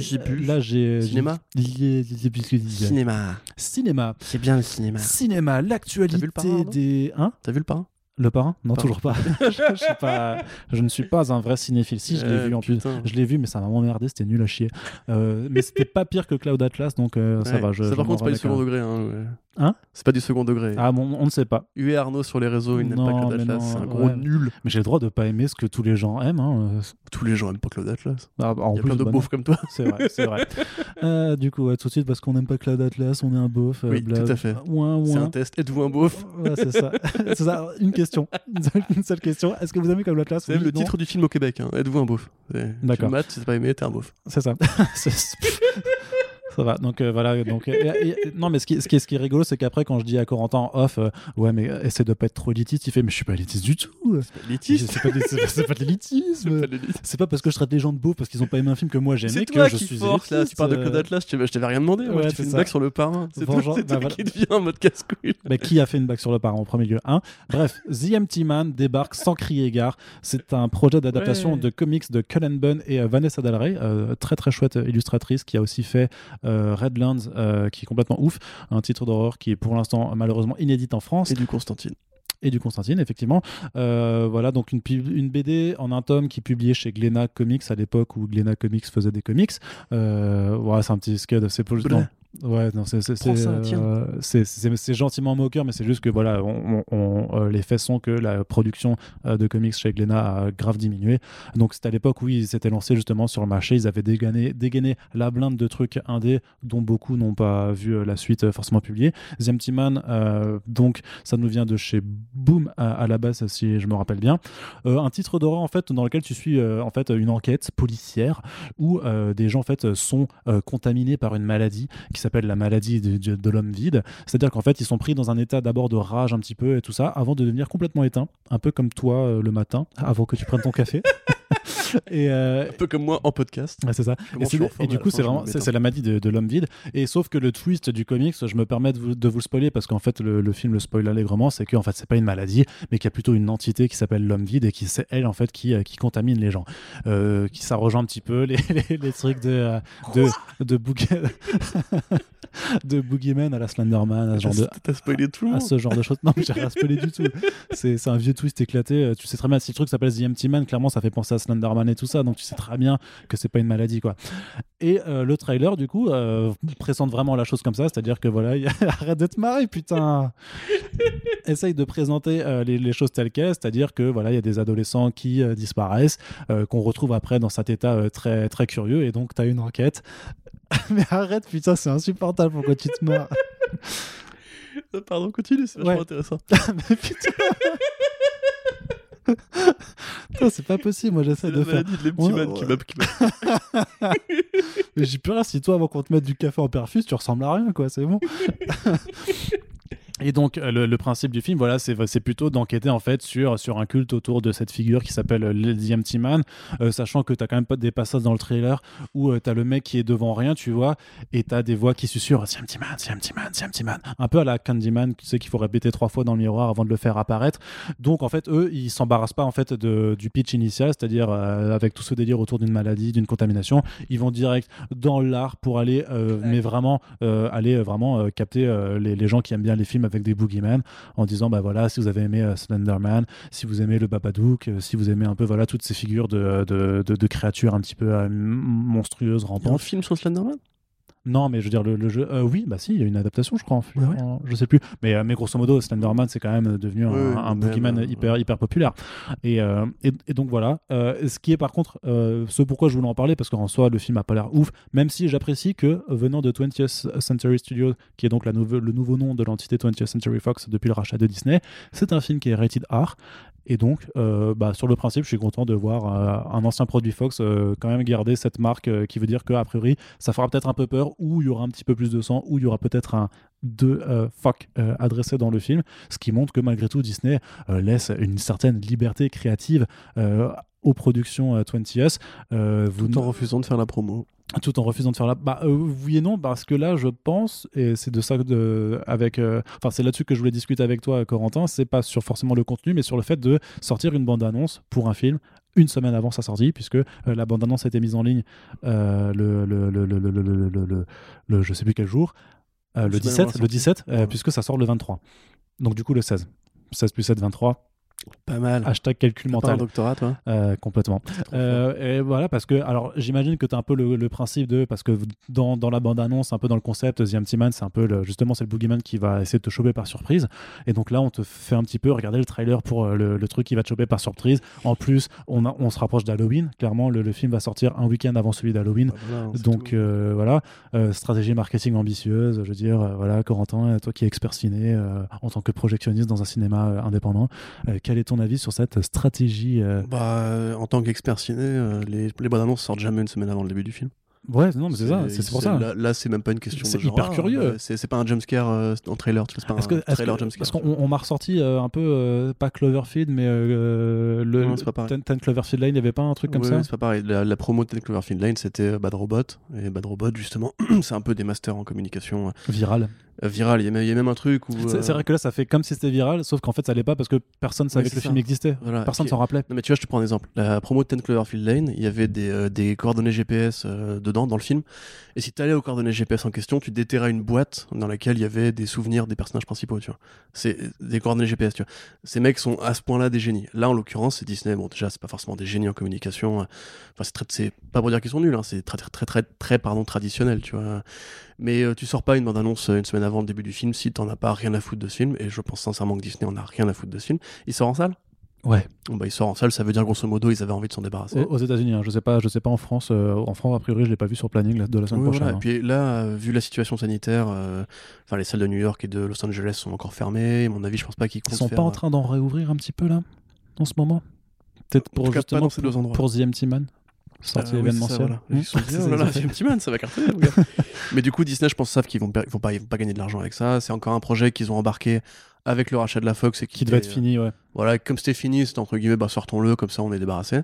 un petit peu à, l'image de Kingsman quelque part. J'ai l'impression aussi qu'il y a une sorte de, de désaveu général autour des derniers restes de la Fox chez, chez Disney qui soit alors ça aborde leur calendrier de production, soit alors ça aborde leur calendrier de distribution. Parce que rappelez-vous quand même que normalement Kingsman 3 aurait déjà dû sortir.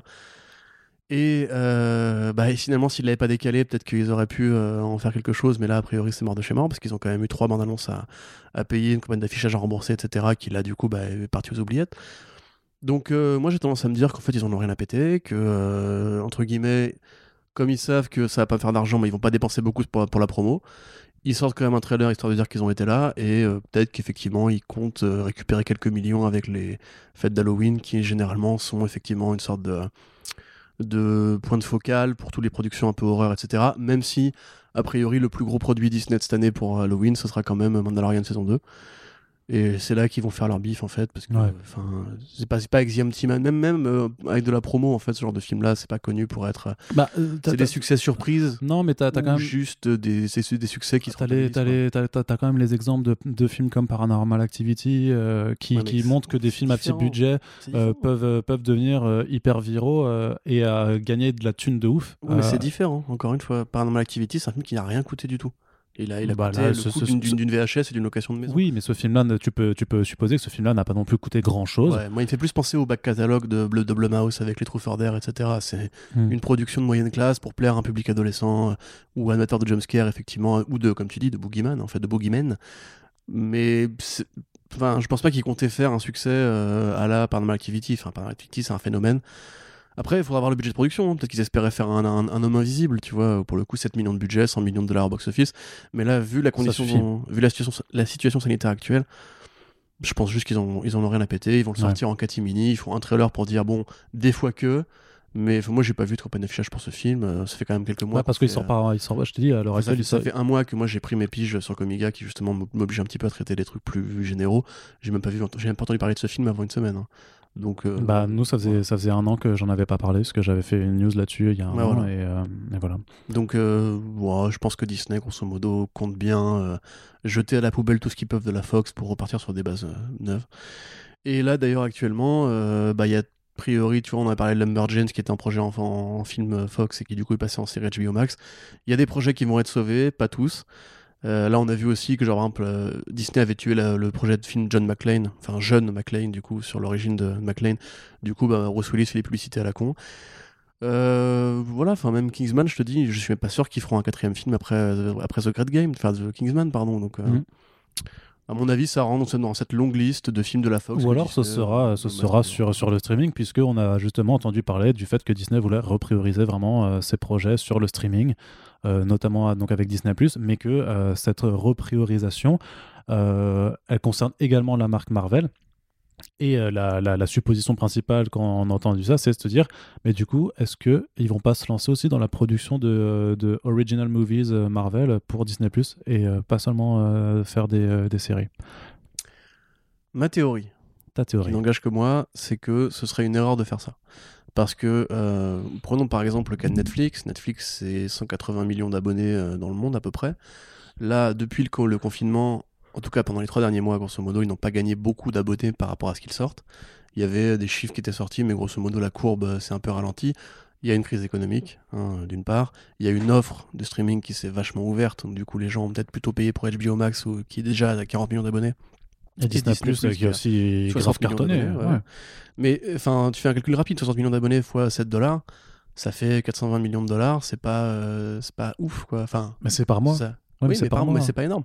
Enfin, Disney, ils font 1 milliard. Euh, enfin, ils font 4 milliards en 3 films avec, avec Marvel. Oui, mais alors le, mais le coût de production euh, pour faire ces films, plus le marketing, tout ça, est-ce que ça équivaut juste au coût de production de ces films à plus petit budget? Est-ce que euh, j'imagine que euh, quand, tu, quand tu fais que du streaming, tu fais pas de la campagne, de... enfin je sais pas. Mais rien ne dit qu'ils seront à si petit budget que ça. Enfin, ils nous ont quand même promis que Falcon et Winter Soldier, ce serait Winter Soldier, mais sur 6 heures, tu vois. Ouais, mais à partir du moment, tu vois, où ils ont développé cette technologie qui leur permet de faire The Mandalorian, qu'est-ce qui les empêche de réutiliser ensuite ça pour faire peut-être des, des, trucs similaires pour des, des, grosses productions Marvel et Enfin, The Mandalorian, ça coûte pas non plus 3, 3 euros. Hein même si la technologie Alors j'ai cru que ça, coûte, ça, coûtait un kebab et deux mars, non C'est pas ça Non, deux kebabs, c'est dur. C'est vrai, pardon. Et sans, sans supplément. Hein. mais euh, non, non, mais ce que je veux dire, c'est que, euh, à mon sens, en fait, c'est bête, parce qu'ils peuvent faire les deux, en fait. Tu vois, ils peuvent, faire des séries télé comme les séries Marvel qui du coup sont connexes avec les, le, cinéma.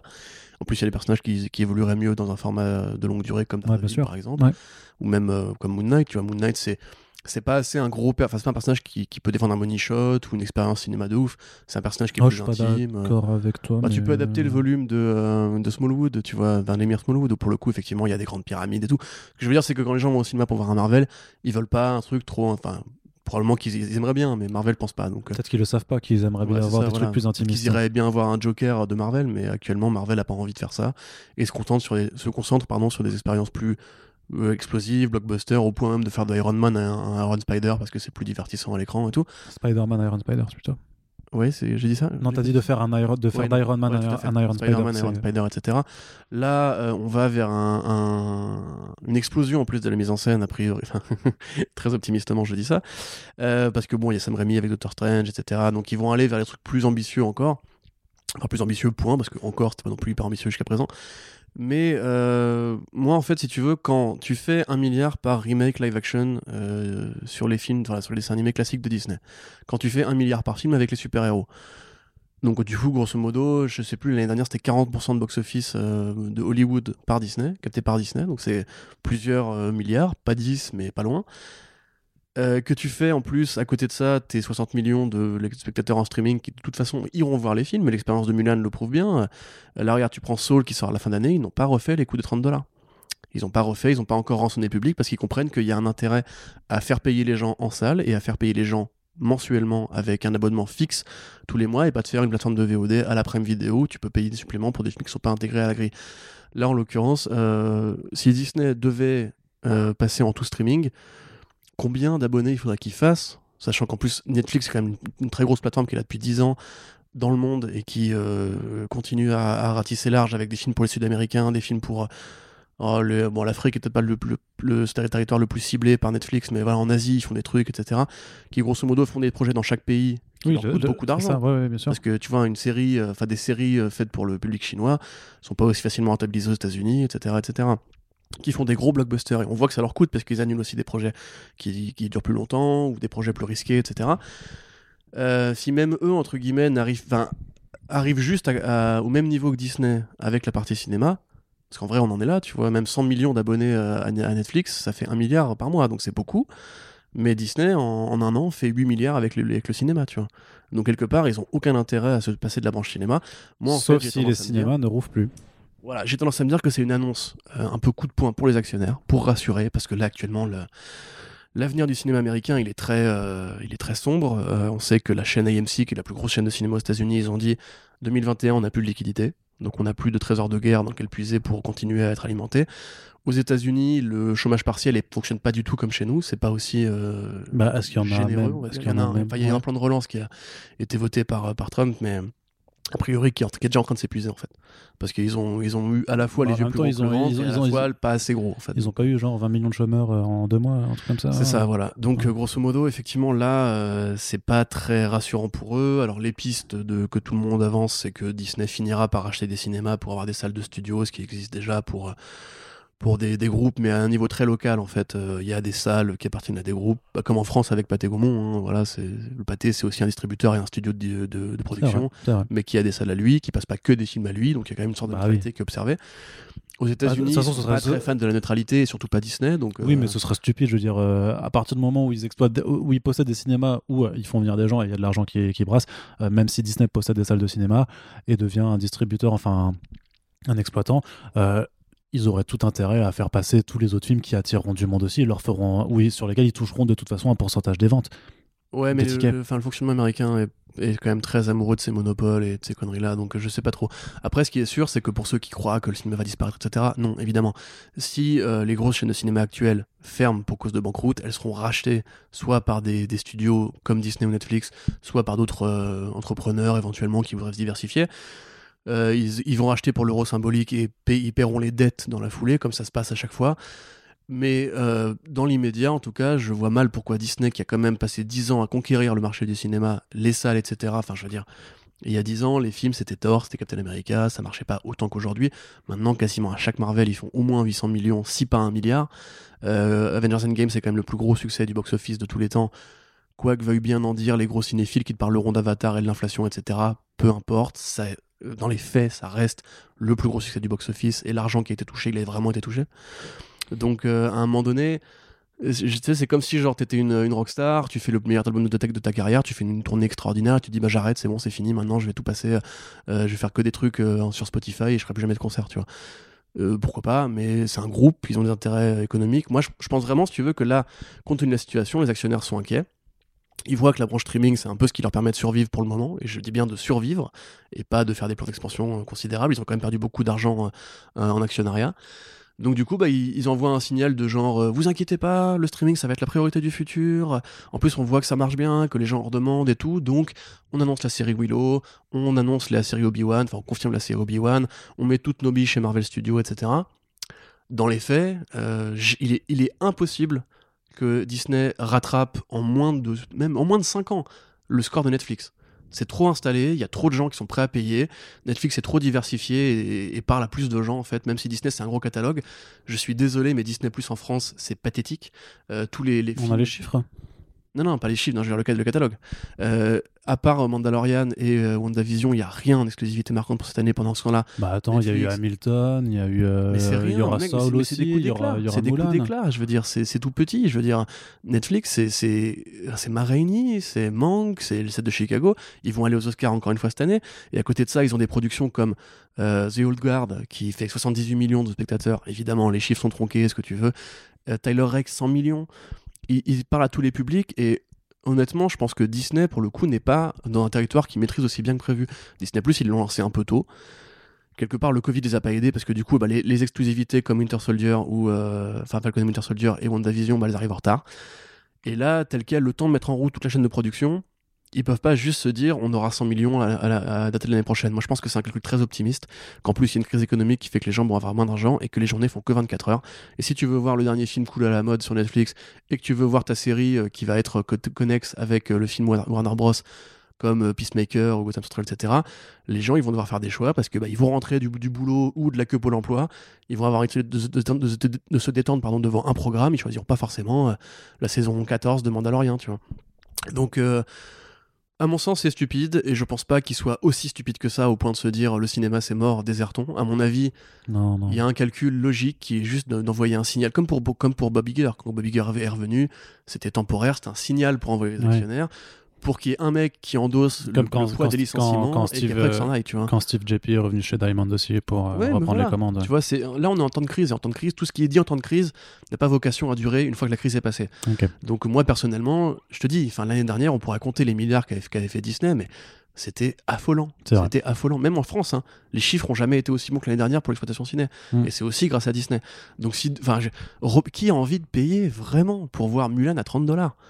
S'ils ont fait ça, c'est que justement, ils savent très bien qu'ils pourront pas juste se reposer sur. Euh, enfin, le calcul d'équivalent, c'est pas bon, tu vois. Ouais. Donc. Euh... Je dirais même les calculs ne sont pas bons, Kevin.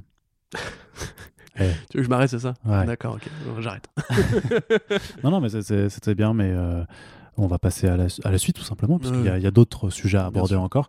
Euh, comme justement, puisque tu parlais des séries euh, connexes au film avec euh, la série Batman pour The Batman et Peacemaker pour Suicide Squad, aussi Aquaman King of Atlantis pour, entre Aquaman 1 et Aquaman 2, qu'on aborde aussi ce modèle de la phase 4 du MCU de Marvel Studios avec des séries qui se greffent entre les films et qui sûrement auront peut-être des intrigues, pour, parce que pour moi c'était vraiment le challenge narratif de, la phase 4, mmh, c'est de réussir à bah, parce qu'ils ont déjà réussi à amener plein de gens à suivre 22 euh, putains de films sur 10 ans. Donc euh, leur prochain défi, c'est de dire bah, vous allez suivre, re-suivre 22 films, en plus vous allez regarder 15 euh, séries à côté. bah, c'est un modèle qui devient peut-être une forme de norme pour tout ce qui est en termes de licence, puisqu'on a appris que le prochain reboot des Power Rangers, chapeauté par... Jonathan Entwistle. Merci, qui est le créateur de Not Okay With This et euh, coproducteur sur euh, The, End, of, the, Fucking World. Donc euh, déjà deux adaptations de comics sur, sur Netflix. voilà, donc Jonathan N. Whistle va superviser les reboots des Power Rangers à base de films et à base de séries. Et c'est vraiment la, question que je me pose. C'est, enfin, la question elle est vite répondue. Hein, si, je peux, si je peux me permettre de faire encore d'autres références déjà datées dans ce podcast, c'est, de dire vraiment ouais que tu assistes vraiment à, enfin c'est con, tu vois, à, une nouvelle norme, une nouvelle mode de, de modèle de production où on se dit bah voilà on va faire des films et des séries pour développer une licence, pour développer une franchise parce que ça permet de fédérer plus de monde en fonction des différents des, des, différentes façons de consommer la chose. Ce qui est quand même très drôle puisque au final ce modèle en fait Marvel avait commencé à vouloir un petit peu le faire avec euh, avec le cinéma et la télévision classique, euh, avec euh, la promesse Agents of Shield qui n'a jamais été tenue. Puis il y avait eu une première, un premier essai avec Netflix, mais ça n'avait pas vraiment, il n'y avait pas vraiment eu de répondant parce qu'au final c'était voilà, c'était c'était une relation à sens unique et que c'était pas les mêmes personnes aux commandes. Et à partir du moment où euh, Disney a eu sa propre plateforme et qu'ils ont annoncé ses plans de faire des séries connexes réellement au MCU parce que c'est les mêmes gens qui dirigent derrière, bah tu vois que Warner a pris le pas avec sa propre plateforme. Alors Paramount n'a pas sa propre plateforme euh, de, de, ce que si CBS All Access. Ah ouais d'accord. Euh, bon bah, bah Paramount Viacom CBS c'est la même. Euh, d'accord ouais. Bah du coup bah je sais pas si par contre s'ils vont le faire vraiment pour pour ça ou, ou, bah, pas. A priori les séries Star Trek sont pas liées à l'univers. Ils avaient dit ça pour Discovery mais en fait dans la saison 2 je vais pas spoiler mais grosso modo on comprend que le Spock de Discovery n'est pas le Spock de des films de J.J. Abrams. Non, mais je veux dire que, que, que, que, les séries euh, Star, Trek n'est pas euh, exclusive à CBS All Access. C'est ça ce que je veux ah, dire non, non, non, non. Non, voilà, parce qu'ils ont pas. C'est quand même la cible. oui, oui. mais, mais, mais, mais, donc qu'ils suivent exactement le même modèle narratif, en tout cas dans l'intention, parce que à voir hein, si, si, un truc se casse la gueule, on s'est pas dit qu'ils réussissent à, à, mener les choses jusqu'au bien. Mais donc voilà, c'est Hasbro qui veut vraiment euh, donner donc à Anne Whistle le contrôle sur l'ensemble de, de, cette licence et de la développer de façon plus agressive qu'avant, puisque avant il y a eu des films il y a eu des séries, mais les choses ne se répondaient pas euh, forcément. Et donc euh, là, on imagine que euh, en fonction de l'accueil d'un public par rapport à un personnage, tu peux développer un spin-off dessus, tu peux avoir un spin-off sur, sur le Megazord, je sais pas. Enfin, mais oui, bah, ça a peu d'intérêt du coup, mais je sais pas. Moi. je, connais pas. Juste, il, bouge pas tout seul le Megazord. Hein. Non, mais comment il s'appelle le méchant dans les Power Rangers Rita Repulsa. C'est une méchante. C'est une méchante. Ça dépend de quelle génération tu parles en fait. Ouais. Après, je t'avoue que je suis une bille en Power Rangers. Tu veux que je t'explique? Alors, c'est 5 jeunes. Euh, mais par contre, c'était plus. Non, non, mais par contre, c'était plus sur la question du, de, de ce modèle-là qui est vraiment en train de devenir. Euh, ouais, alors juste, bah, du coup, rapidement, parce que moi, du coup, je m'y connais un peu plus sur Power Rangers, j'imagine. Euh... C'est pas que je m'en branle, mais. Non, non, non, toi, tu as tort d'ailleurs t'en branler parce que les comics sont pas dégueux du tout. Hein, bah oui, mais on attend que Glenna publie la suite. Oui, je sais bien. mais c'est vrai que. Enfin, J'en parlais d'ailleurs dans ma critique de Power Rangers Tortue Ninja, qui peut-être sera en ligne au moment où vous écoutez. Elle le sera, elle le sera, t'inquiète pas. Euh, mais c'est effectivement impressionnant, euh, c'est pas une grande critique, hein, mais c'est effectivement impressionnant de voir justement comment IDW Publishing a quelque part inspiré le relaunch de Tortue Ninja. Chez Boom Studio. Chez Boom Studio, parce que, bon, au-delà de se croiser récemment, c'est vraiment la même stratégie, c'est-à-dire on prend les, les codes d'une fiction pour enfants et puis, on part un truc qui est simpliste, puis peu à peu, on va. Oui, les Tortues Ninja sont pas que pour enfants, mais je veux dire. Bah, je, faisais surtout écho au premier volume de euh, Eastman Ehlers, qui n'était pas forcément euh, pour les gosses, quoi. Bien sûr, même Urban Legend, euh, enfin, le Urban. qui est... Ah, comment s'appelle ce truc que d'ailleurs iComics republie, là, le volume des années 90 Urban Classics, je sais plus, bref, peu importe. Mais euh... TMNT Classics, ouais, mais. Ouais, bah voilà. Euh, mais effectivement, donc là, on. Alors, le problème que moi, le reproche que je vais faire au Boom Studio, c'est que c'est que la première génération finalement. Et, mais ça construit quand même un vrai multivers ça construit une vraie saga avec euh, le Ranger blanc euh, qui va devenir euh, plus important. Ça, ça va très très loin et ça développe vraiment l'intrigue qui était, qui était laissée en plan en fait. Enfin, qui a été laissé en plan, qui a été évoqué dans d'autres saisons de Power Rangers. Bref, laissé en, qui a été laissé en blanc. Vu que c'est le Power Rangers blanc. Alors, elle n'est pas validée, ça. elle n'est pas du tout validée. mais donc voilà, donc effectivement, ça, ça montre qu'il y a une façon de faire les Power Rangers différente, que ça a toujours été fait.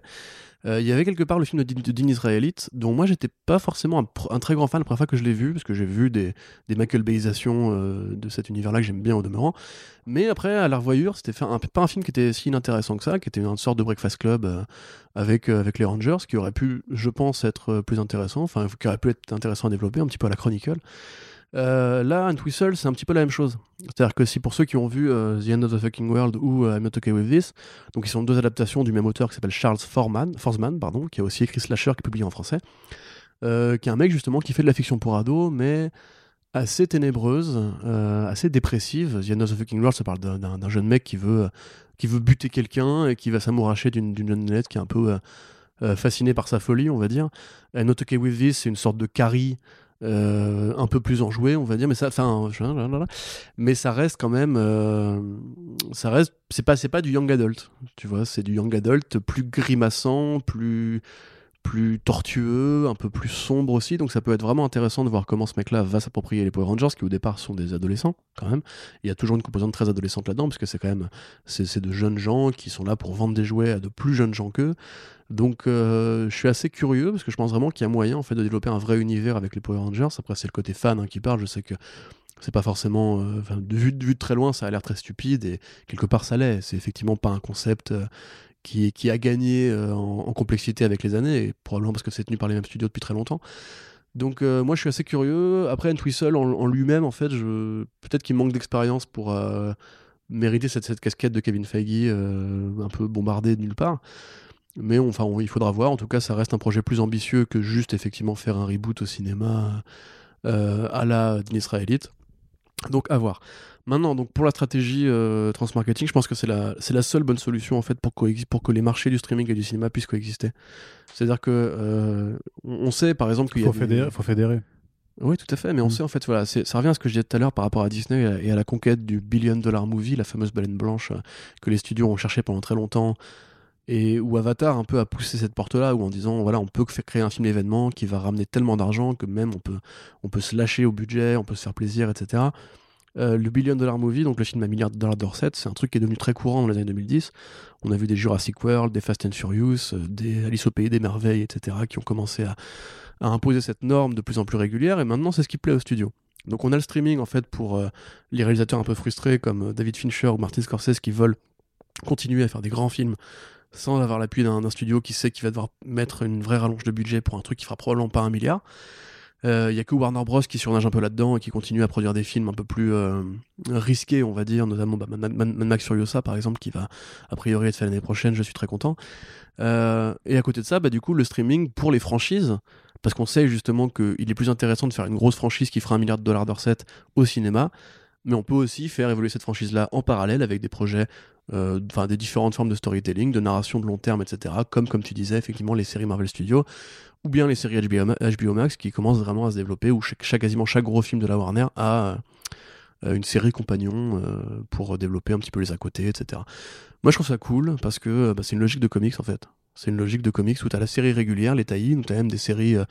je pense à Batman Year One par exemple, où il y avait eu l'arc Shaman de Danny O'Neill dans Legends of the Dark Knight qui permettait un petit peu d'avoir une sorte de contrepoint à l'histoire de Miller. C'était deux excellentes séries qui pouvaient marcher en parallèle ou pas, qui pouvaient être lues indépendamment l'une de l'autre ou pas. Et euh, bah, ça se fait depuis des décennies en fait en BD. Il y a toujours eu plus ou moins à chaque grand événement, à chaque grand arc. Alors des là on, on se plaignait tout à l'heure c'est un peu dommage parce qu'effectivement aujourd'hui c'est devenu vraiment une sorte d'usine, euh, d'usine à merde euh, que tu balances comme ça à chaque fois parce qu'il faut occuper le terrain. Mais il y a aussi de très bons exemples de bonnes séries qui se, déroulent en parallèle de grands événements. Euh, Spider-Man, c'est un peu toute l'histoire de Spider-Man, tu vois, quelque part d'évoluer toujours un petit peu à la marge, dans un, recoin de l'univers, avec euh, des, des, enjeux un peu plus soap opéra, euh, alors que Spider-Man à côté va dans les Vengeurs, participe à des grands événements et tout. Les X-Men aussi, c'est pareil, c'est une espèce de, de grosse ligne de fuite avec des événements assez colossaux, mais toujours des petites équipes un peu plus, avec des esprits un peu plus variés et tout. Donc euh, moi je suis vraiment très content que cette logique-là se mette en place parce qu'en plus elle permet euh, un truc super qui s'appelle la complémentarité des médias, mhm. qui, qui tord le cou un peu à tout ce que les abrutis, et je, je, pèse le mot abrutis, euh, de, qui depuis des années veulent instaurer une sorte de guerre entre cinéma et streaming alors que ce sont deux médias qui sont censés quand même se compléter au départ et pas être en opposition. Euh, au départ, c'est ça, hein, le streaming, ça part de la VOD, qui est juste prendre un film qui a été vu au cinéma et le mettre après euh, sur une plateforme pour ceux qui ne l'auraient raté et qui puissent le mater dans le confort de leur canapé. Alors, il y a des acteurs qui ont essayé de faire, des acteurs, des producteurs et des réalisateurs et des festivals entiers qui ont essayé de faire la guerre au streaming en mode c'est pas vraiment du cinéma, alors que finalement on a vu que Netflix a produit autant de chefs-d'œuvre, sinon plus, que les grands studios du, système traditionnel depuis quelques années. Je veux dire, sans Netflix, t'as pas Roma, t'as pas The Irishman, t'as pas Mank. Donc c'est important que ça existe euh, pour justement avoir une soupape de respiration par rapport à la logique de franchise qui s'est instaurée euh, dans les arts traditionnels, on va dire.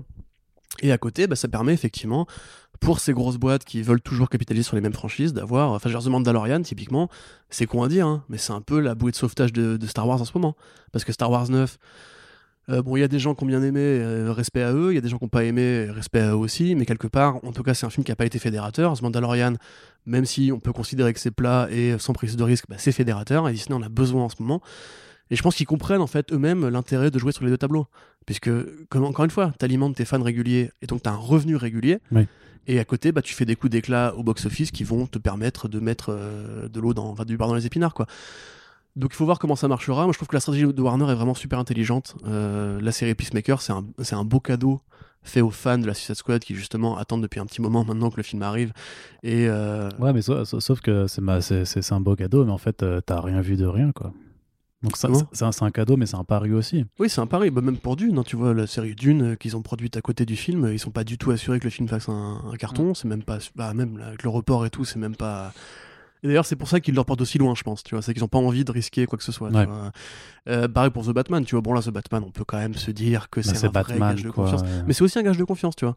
Parce que James Gunn, c'est pas n'importe qui. Matrix, c'est pas n'importe qui. Ouais, mais pourtant, le truc, tu vois, c'est que, c'est que The Batman, il y a quand même euh, un YouTuber qui s'appelle Doomcock euh, qui a reporté que le, que, le film allait être annulé parce que Pattinson et euh, Reeves ne s'entendaient pas sur le tournage. Qu'est-ce que n'importe quoi.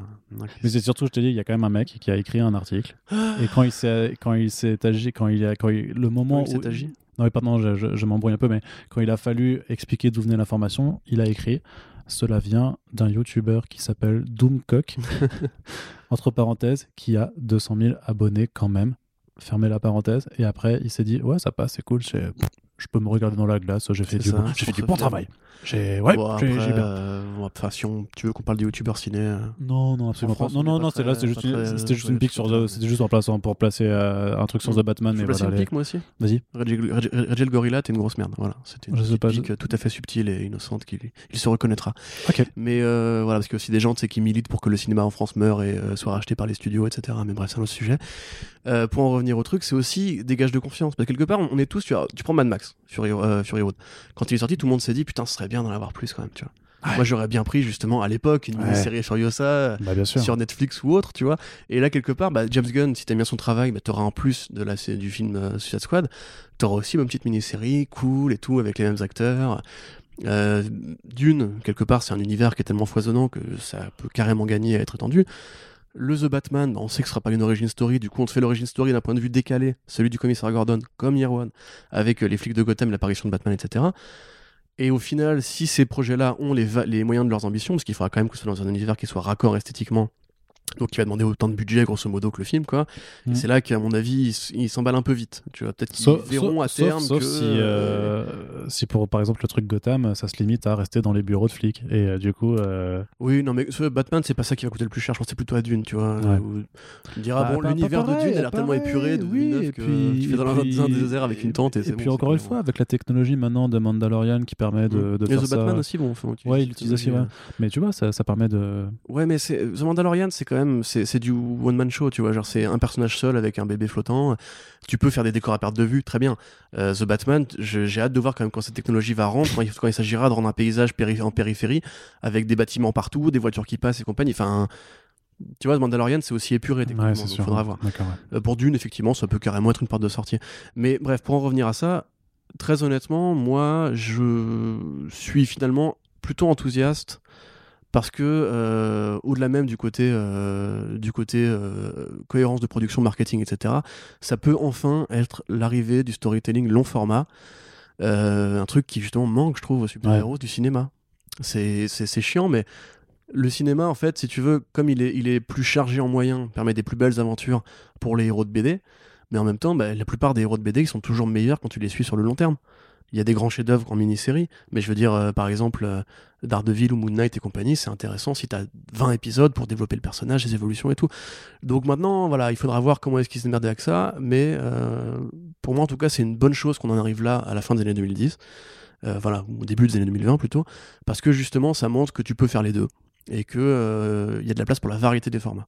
Et ça, pour le coup, bah, j'ai l'impression que Marvel Studios a pas compris. Tu vois, Spider-Man, pour moi, c'était une connerie de le faire au cinéma. Surtout avec ce côté un petit peu lycéen, sous bébé, etc. Hmm. Une série télé Spider-Man sur 15 épisodes avec euh, Peter qui va en cours, Peter qui sauve les, etc. Ça aurait été beaucoup plus logique et intelligent que cette espèce d'expérience frustrante que tu as, oublié au bout de trois semaines du film qui, au final, raconte pas grand chose et euh, se perd, prend les pieds dans le tapis. Quoi. Ok. T'es d'accord avec moi, Arnaud? Plutôt. D'accord. Je te rejoins. non, non, mais je dis que je me dis que ça fait deux heures et quart de podcast et qu'on a encore deux petits sujets à traiter, donc je propose qu'on. beaucoup de monologues, je suis désolé. Les non, non, mais là, forcément, mais en même temps, t'es l'expert ciné, quoi. J'ai envie de dire. Euh, projectionniste, euh, cinéma. Un peu le Doomcock de ce podcast. Non, bah non, parce que si, si tu étais le Doomcock de ce podcast, tu sais que j'ai appris que Matt Reeves et, Pattinson, euh, non. Bah, ils bouffent ensemble tous les midis. Non. ah ouais? Mais, t'as combien d'abonnés que... c'est tout.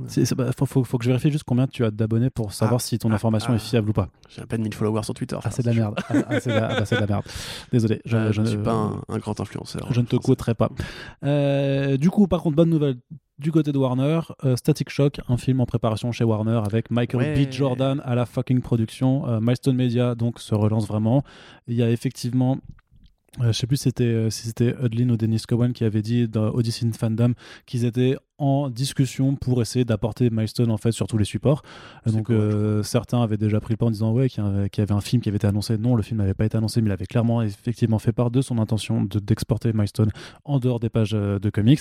Et donc là, c'est vraiment en train de se faire puisque Michael B. Jordan est à la production d'un film pour euh, bah, replacer l'un des meilleurs personnages et peut-être sûrement le plus populaire de l'univers Milestone, qui est un univers de super-héros exclusivement noir, qui a été créé par des créateurs noirs américains à l'époque époque, euh, donc dans les années 80, voilà, j'allais dire dans les années 90, mais donc en 93, justement pour euh, bah, en fait euh, changer l'équilibre dans les univers de super-héros, puisqu'ils estimaient qu'il n'y avait pas assez de, personnages de, noirs, tout simplement. Et qu'est-ce que je voulais dire? Je sais pas, mais c'était intéressant. Oui, non, et que, ça, et que ça rejoignait aussi le fait que Warner Bros avait fait un communiqué officiel où il disait on va s'engager sur plus de diversité dans nos futures productions mmh, avec Michael B. Jordan. Ils ont effectivement signé les ce nom génial que je les voilà. Euh, Jordan avait, milité auprès de différents studios pour euh, mettre en place euh, les inclusion, je sais pas quoi, une charte d'inclusion grosso modo pour inciter les studios à faire preuve de, plus de diversité. Et ça avait vraiment été un champion de ce programme-là. Effectivement, Warner s'était engagé, mais pas que, le, pas que ce studio-là, d'autres studios. voilà. Et donc, bah, c'est une concrétisation de cette chose, sachant que Static Shock avait aussi eu droit à sa série animée. Tout à fait, ouais. excellente série animée d'ailleurs. Euh, tu veux que je ne sais pas, t'avais fini ton monologue? Ah oui, c'est bon. D'accord, ok. Bah c'est cool. Euh, effectivement, donc Jordan à la prod. A priori, maintenant il est un peu trop vieux pour jouer statique, c'est dommage. Il aurait pas fait le prendre à, à 17 ans. Il a pas un fils? Euh, Bah il y a le mec de Racing Dion, le gamin de Racing Dion au pire, tu vois. Ouais, non, non, non, non Inclusion Riders, c'est ça, le nom du truc. Euh, donc effectivement, ouais, Static c'est le Spider-Man de Milestone. Donc, comme tu l'as dit, effectivement, donc une, c'est vraiment l'équivalent de la Black Exploitation, mais euh, dans les comics, c'est-à-dire qu'en 93, quelle année quand même, Vertigo, euh, Hellboy et, et Milestone, c'est incroyable. C'est comme 86, tu vois, c'est une grande. Ouais, c'est vrai. Bah, tu vois, comme tout n'est pas, tout, ne s'est pas arrêté après Watchmen. Mais euh... Ah bah oui, carrément. donc voilà, grosso modo, c'est vraiment, c'est vraiment un Spider-Man. Quelque part, c'est un peu Miles Morales avant l'heure, hein, puisque c'est euh, le Spider-Man noir euh, de son quartier, qui pour le coup a des pouvoirs électriques, bon, un petit peu comme Miles aussi. Euh, enfin, c'est plutôt Miles qui, allait, qui, allait s'inspirer de Static Shock, dire, de Static.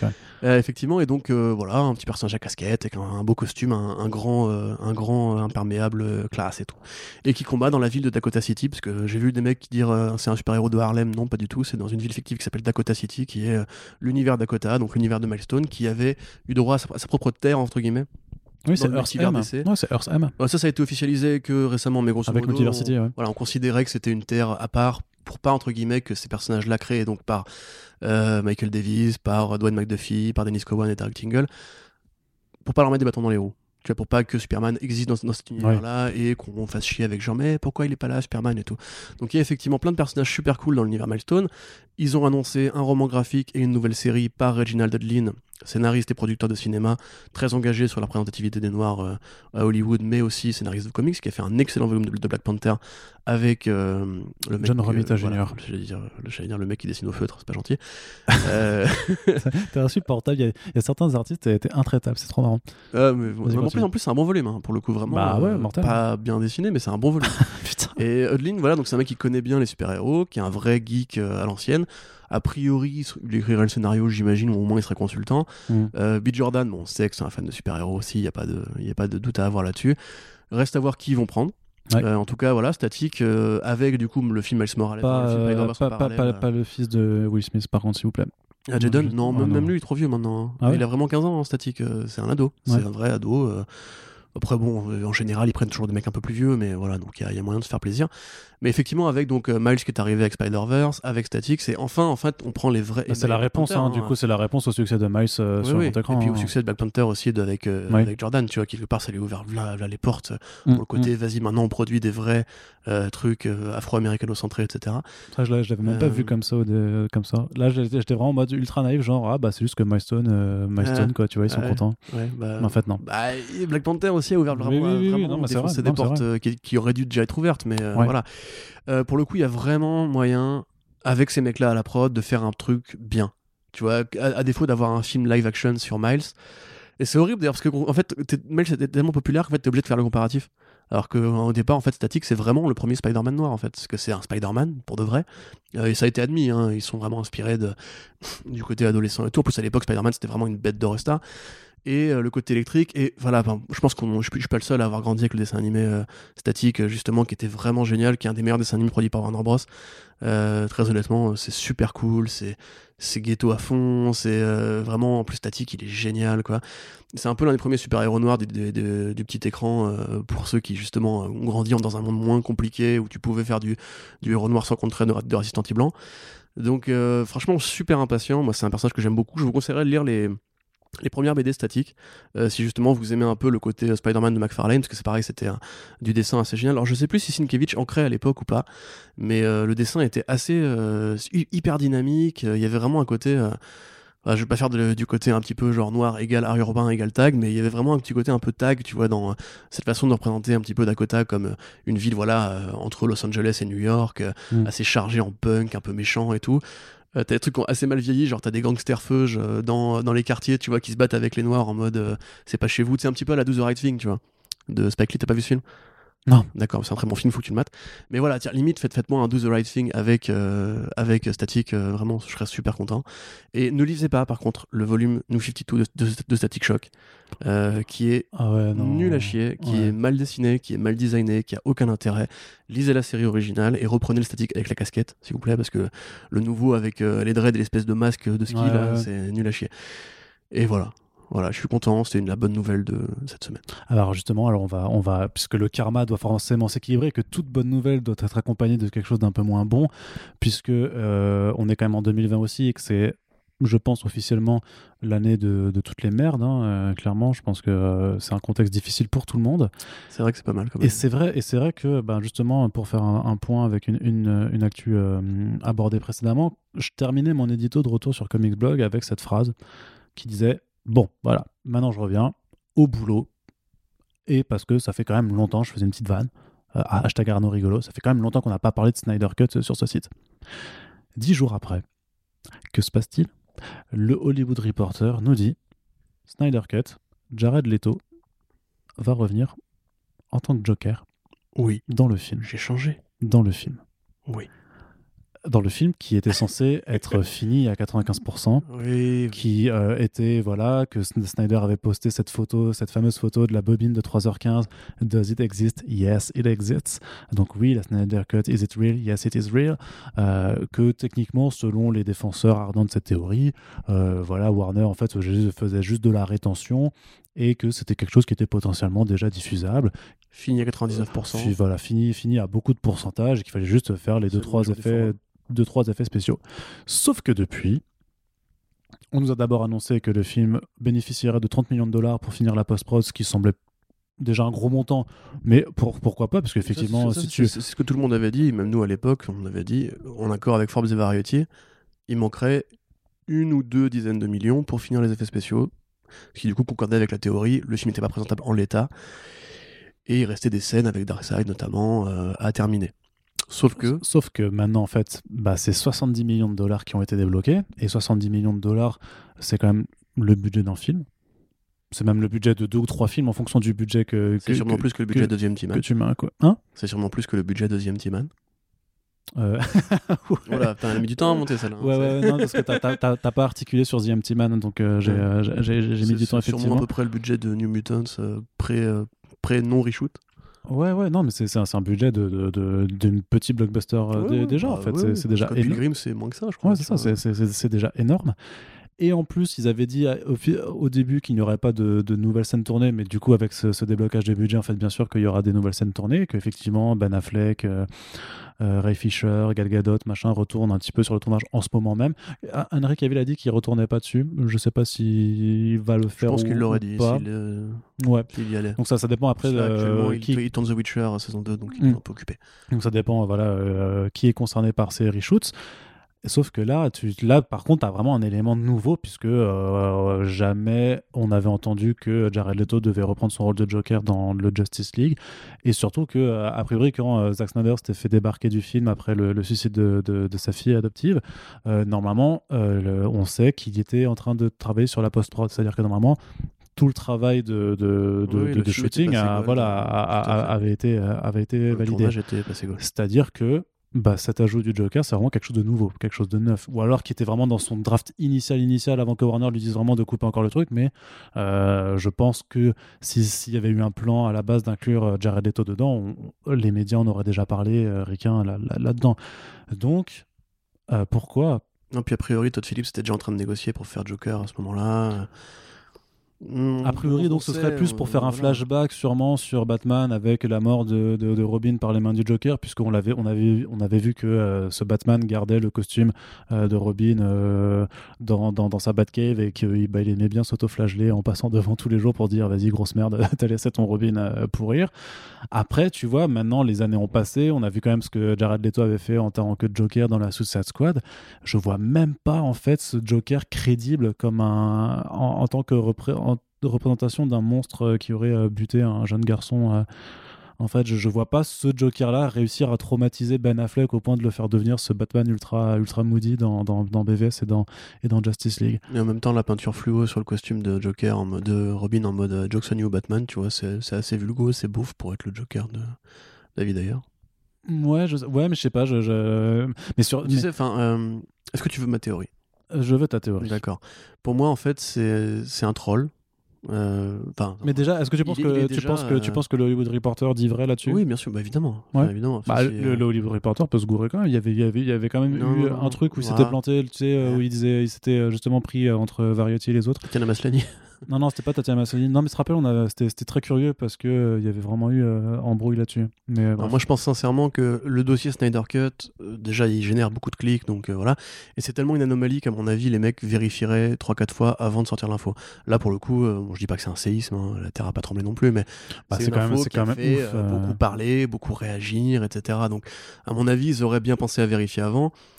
Et quelque part, euh, bon, ça me paraît pas euh, incongru compte tenu du, caractère particulier de Snyder, mais je pense vraiment en fait que c'est euh, une sorte de pic méta que Zack Snyder envoie à Warner Bros par rapport à son copain David Ayer, qui dès l'instant où la Snyder Cut a été annoncé a bien fait du forcing et de la résistance pour qu'on lui fasse Ayer Cut à lui, en avançant exactement les mêmes arguments, c'est-à-dire que le film était tourné et monté Enfin, je veux dire que ce serait facile ah, de ah, terminer. Oui, oui, bah, après, à sa décharge, euh, euh, David Ayer aussi n'a pas eu la main sur le montage de son film. Il ne s'agit hein. pas d'incriminer David Ayer, évidemment. C'est encore une fois une victime de la gestion de Tsuji Hara, Charles Roven, etc. Et euh, Berg et, et, Jones. Mais, Berg et Jones qui, du coup, ne seront plus crédités je pense, que à, la production. Il a mis des tables dans le dos Zack Snyder en buvant son café en lui disant Mais non, maintenant, il tue pas, frère. Hein. Et après, il est parti. on l'a plus, jamais, plus jamais revu. Mais parce que je pense pas que Jones ait eu un, un quelconque pouvoir sur les productions Warner à aucun moment de sa carrière mais euh, c'est pas pour être méchant, c'est juste pour être réaliste. C'est un petit mec des comics, tout le monde s'en fout de son avis. Mais euh, je pense aussi que c'est une sorte de passe décisive que, que Snyder tente de faire euh, envers David d'ailleurs pour lui dire, enfin pour envoyer le signal à ses fans qui, comme on le sait, sont très militants, très organisés, pour entre guillemets leur dire allez-y, militez pour la higher cut. Regardez, moi je vais mettre un élément de son film dans le mien, le Joker, ça va pas servir à grand chose, mais voilà, comme ça il sera, canonisé dans la Snyder Cut. Et du coup, si vous avez après envie de soutenir euh, David, moi je, suis, plutôt partant, tu vois. Parce que honnêtement, le scénario a priori n'a pas changé, c'est toujours la Justice League qui se forme pour combattre Steppenwolf. T'auras toujours un Darkseid qui sera annoncé en flashback ou dans une scène en, full CG. Euh, a priori, Deathstroke euh, va se repointer, donc même l'ouverture vers l'Injustice League sera encore là. Je vois pas comment tu cales Joker là-dedans.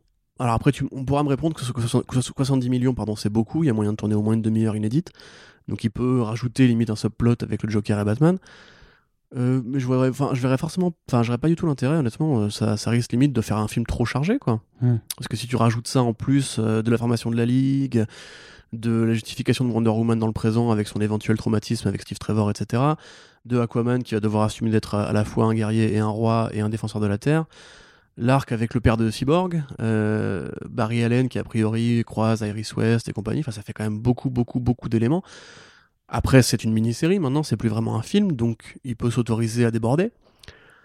Mais je sais pas, moi je, suis vraiment très circonspect par rapport à l'apport que, que pourrait amener Jared Leto, en plus particulièrement Jared Leto qui.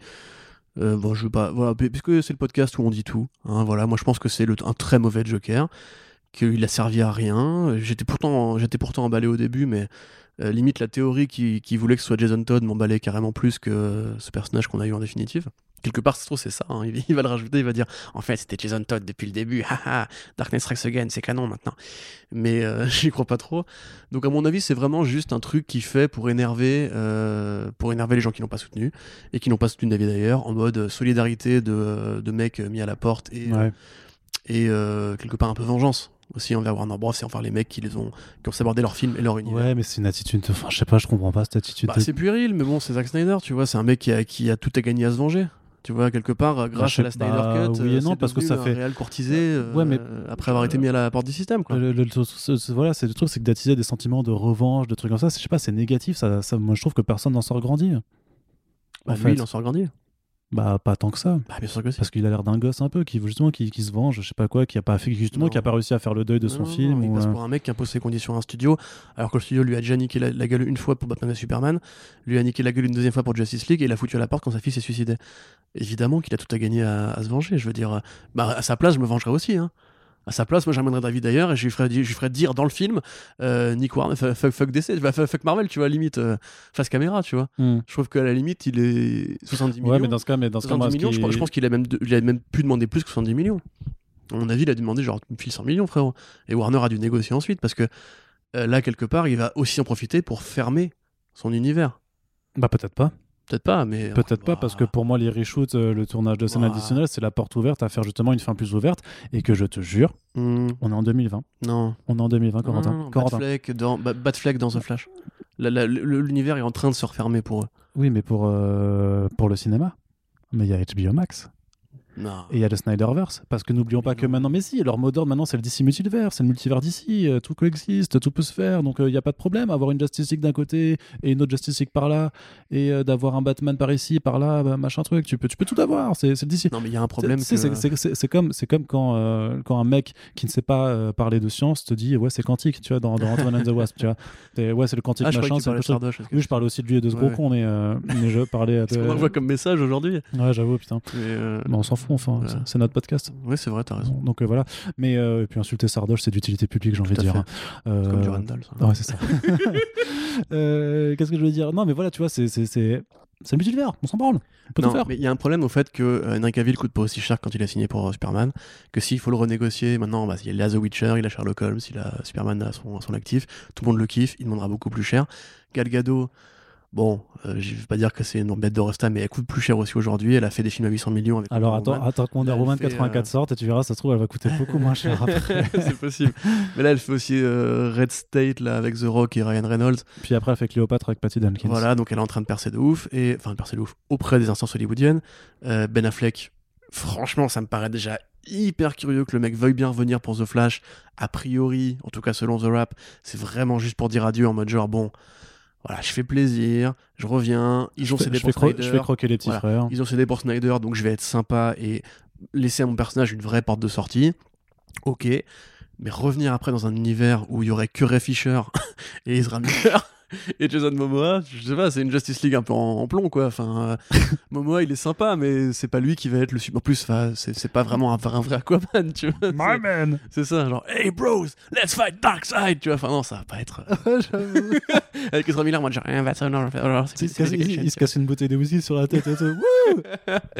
et t'as ouais, Ezra Miller qui fait des, qui fait des blagues avec une voix bizarre. Et, ouais, et, qui est en mode. Euh, ah, les probabilités sont de 99% qu'on gagne et tout, tu vois. ça. je vais me connecter à cette Motherbox. Après, pourquoi pas, tu vois, Marvel fait bien des, films de des films sans trinité, euh, enfin, je ressens les vrais super-héros de Marvel depuis le, début de Marvel Studios, tu vois, donc... Ouais, mais le truc, c'est que, ouais, comme tu dis, Flash, Cyborg et Aquaman, ensemble, ils... Bah oui, c'est ce que je tu vois, j'ai tellement rien à dire sur eux que, que... Non, bah ils sont pas tous désagréables. Enfin, Cyborg pour le coup, c'est pas qu'ils soient désagréables. Non, mais c'est ça. Non, mais Aquaman, tu vois, c'est qu'ils ont pas de personnalité. Ouais. Ils ont pas de personnalité. Ouais, ouais, ouais, ouais. Comme, bah, comme, comme, comme, toi et moi, tu vois, c'est dire personne fera deux films sur nous. Ouais, c'est vrai. Bah voilà. C'est dommage. c'est ça. On va faire un Citizen Kane. Citizen Kiku, tu vois, l'histoire d'un journaliste. Euh, qui, qui, dit avant de crever euh, Snyder Cut. Laisse tomber un comics au pied de son lit. Non mais voilà, après pour en revenir à, à, à Joe Carletto, pour moi, c'est vraiment une vengeance, un troll. Et comme tu dis, c'est gamin, mais en même temps, euh, tu serais à la place du mec, tu ferais pareil. C'est malheureux à dire, mais quand même, t'es viré de ton film qui t'a mis des années à construire avec tous tes potes, alors que ta fille vient de se suicider. Les fans, gentiment, euh, harcèlent plein de gens pendant très longtemps pour qu'enfin t'aies le droit de finir ton film. Tu reviens, tu, tu, mets des gros doigts à tout le monde. Hein. Limite, je, je, pense que ça va être un peu comme un, comme un Star Wars 9, où t'auras plein de blagues quatrième mur euh, sur le côté. Si, si, si. si, si, si, si, si. Ah. Mec, c'est déjà c'était un peu le cas euh, avec la, Justice League de Joss Whedon. Je te jure que si t'as pas un mec, c'est vrai qu'il y, avait des, y avait des répliques. Oui, il y avait des répliques. Si t'as pas un mec dans la Snyder Cut qui regarde Buffy et qui dit c'est de la merde, je serais très surpris. Oui, oui, oui. C'est vrai, qu'il y avait des répliques, mais un peu à, double sens, euh, très curieuses dans, dans le montage Whedon. Quoi. Mais, mm, mm, mm. Ok, bah écoute, on verra, on verra en tout cas. c'est un, un, dossier sans fin et et qui continue à, à, nous, enfin, à nous surprendre en fait. nous surprendre. moi je t'avoue, je vois ça d'assez loin, comme je t'expliquais avant, le podcast. Depuis qu'ils ont, qu'ils l'ont annoncé, j'essaie de pas, de pas en parler. Parce que déjà, je sais qu'il y a des gens qui, à qui ça hérisse le poil, mais surtout parce que euh, c'est tellement incohérent pour moi. En fait, je, je veux juste voir le film hmm. et discuter de si c'était bien, si ça valait la peine de claquer des centaines de millions euh, pendant des années pour un truc qui, au final, va être un film de Snyder de plus. Tu vois, genre maintenant, Snyder, il est même, il est même déjà en train de passer à autre chose en vrai. Il fait, son univers partagé de zombies. Et en plus, c'est un gros projet, tu vois. Film mm. préquel, série animée, énorme casting. Euh, Jonathan, Cohen, oui, voilà, c'est ça. Bautista. Euh, voilà, tu vois, la, Snyder Cut, pour moi, c'est. C'était juste un catharsis, quoi. C'est ça, voilà. Mm. C'est un point final qu'il a envie de mettre, mais il faut pas prendre ça pour plus que ça, quoi. Enfin, tu parles de Snyder de Justice League 2, je sais même pas s'il a envie en vrai. Tu vois, là, il se venge quelque part. Bah, il, non, non, moi, partira ensuite. Quand, quand j'évoque une suite, c'est plus par rapport au, fandom euh, ultra déter qui se dirait euh, si le truc est réellement bien ou juste parce que le truc, ça reste mm. la vision de leur, de leur maître à penser. Bah, qui se dirait à se dire, euh, qui se dirait à se dire, West qui, qui, qui, recommencera à militer en disant, bah maintenant on veut la suite, on veut la suite, tu vois. je pense que tu auras plus une cut en sujet sensible pour ces mecs-là ensuite, quoi. Ouais, mais la cut non, non, moi je suis, bah, certes, il a pas vraiment curieux. Euh, oui, non, mais je suis, curieux, je suis curieux aussi, mais en, mais en même temps, même pour David d'ailleurs, lui, je veux dire, il a pas la même catharsis à avoir là-dessus. Mm. Et est-ce qu'il veut pas aller juste faire euh, du coup euh, son propre film au pire de, de méchants qui, qui, qui déboîtent des gars, tu vois? C'est tout sa carrière. De... Et oui, oui, non, mais je veux dire, mais voilà, qu'il fasse son propre Suicide Squad sans, l'étiquette d'ici dessus. Moi, je vais dire, je serais limite plus intéressé pour un, un Suicide Squad par David Ayer tel que ça aurait dû être parce que je sais que le mec est détesté par tout le monde universellement et que c'est devenu un peu la tête de turc des cinéphiles et compagnie. Mais euh, enfin, à mon sens, il a fait des films qui correspondaient mieux à Suicide Squad que que ce qu'on a produit Warner en fait et quelque part c'est horrible parce qu'on a cette espèce d'énorme point noir. Parce que la limite Justice League comme tu disais à l'époque c'est un film qui est moyen etc bon c'est une vraie merde en vrai mais, c'est surtout que c'est une catastrophe euh, de, production tu vois mais, mais, euh, Suicide Squad pour moi c'est vraiment peut-être l'un des je mâche pas mes mots c'est l'un des pires films de super-héros de ces dix dernières années. Très honnêtement je trouve c'est c'est horrible. Et pour ces personnages là justement comme le Joker il fait tellement mieux à faire quoi. Ouais, voilà enfin moi quand tu à l'époque rappelle-toi on, on a, parlé en podcast sur les planètes euh, j'étais en mode euh, Joker par Jared Leto pourquoi pas tu vois ah, bien sûr, bah, on, était tous chauds parce qu'il sortait de, Dallas, c'était quoi? Dallas Buyers Club. Ouais, Dallas Buyers Club. Ouais, donc voilà, on était tous euh, et puis enfin ça c'est quand même un très très bon et après, le personnage lui-même est devenu une sorte de, Joker dans la vraie vie donc. Ouais, donc très particulier. Enfin bref, voilà, on verra bien ce que ça nous apportera puisque voilà le tournage est en cours, la post-prod arrivera et le film doit a priori sortir dans la première moitié de 2021. Donc, bah, le temps passe, le temps passant vite. On se retrouvera en, août 2021. Il y aura Snyder négocie 100 millions de budget en plus pour finir son film qui durera 6 heures. Avec une mini-série en plus sur, sur, sais que, alors que le film est déjà en fait déjà transformé en mini-série quoi. Mais bref, on, attendra en tout cas. Bah voilà, l'actualité est riche et bien entendu, nous n'avons pas réussi à faire un podcast d'une heure et quelques puisque ça fait deux heures et demie que vous nous ah, écoutez. bah oui, bah, le temps passe vite. T'as vu comment on a changé, Kija, t'as pris du poids. Benji, toi t'as encore poussé, comme le disait oh, de, fameux chanteurs il y a quelques années. On va se laisser là-dessus, Corentin. C'était un Le marron euh, Je sais, je, C'est le bilan, non? Oui, c'était le bilan, oui. Le temps passe, passe. C'est ça, exactement. tu as la référence. Écoutez les marrons, les amis. Et, euh, et, on espère que ça vous a plu, même si c'était, même si c'était long. J'imagine que ça vous a occupé au moins deux trajets en voiture euh, aujourd'hui, ou euh, que vous faites du coup de la vaisselle depuis 2h30 et que, vous aimez les et que votre moitié est en train de se dire mais qu'est-ce qui branle dans la cuisine depuis avant? Et, et, ou qu'est-ce qu'elle branle dans la cuisine depuis depuis. Non, mais écoutez-nous en famille le soir pendant le couvre-feu. Voilà. Euh, oui, c'est vrai aussi. Nos grands-parents écoutaient euh, Charles de Gaulle à la radio et bah, vous nous écoutez Arnaud Kikou. Voilà, c'est dire la, la, baisse du leadership euh, en France. La s'écroule. complètement. on vous rappelle que si vous aimez nos émissions, si ça vous plaît ce qu'on fait, vous pouvez contribuer à étendre notre auditoire en partageant les podcasts. Et je le dis à chaque fois, mais c'est vraiment important de faire ça sur la, sur la durée et pas seulement au début quand on se lance. Sinon, ce qu'on va faire, bah, c'est qu'on va, on va dire First Sprint s'arrête. Et puis, deux semaines après, on dira bah, il y a First Sprint 2 euh, machin, et on va relauncher au numéro 1 à chaque fois et tout ça. Et en fait, et en fait, c'est en fait c'est relou, on n'a pas envie de faire ça. Donc voilà, euh, on vraiment, euh, on vous conjure, on espère pouvoir profiter de votre soutien euh, tout le temps, puisque c'est comme ça qu'on pourra vraiment s'installer et devenir pérenne. Et bien entendu, nous avons le Tipeee qui est ouvert. Euh, merci à toutes celles et ceux euh, qui sont déjà dessus. Ça fait vraiment, vraiment très, très plaisir.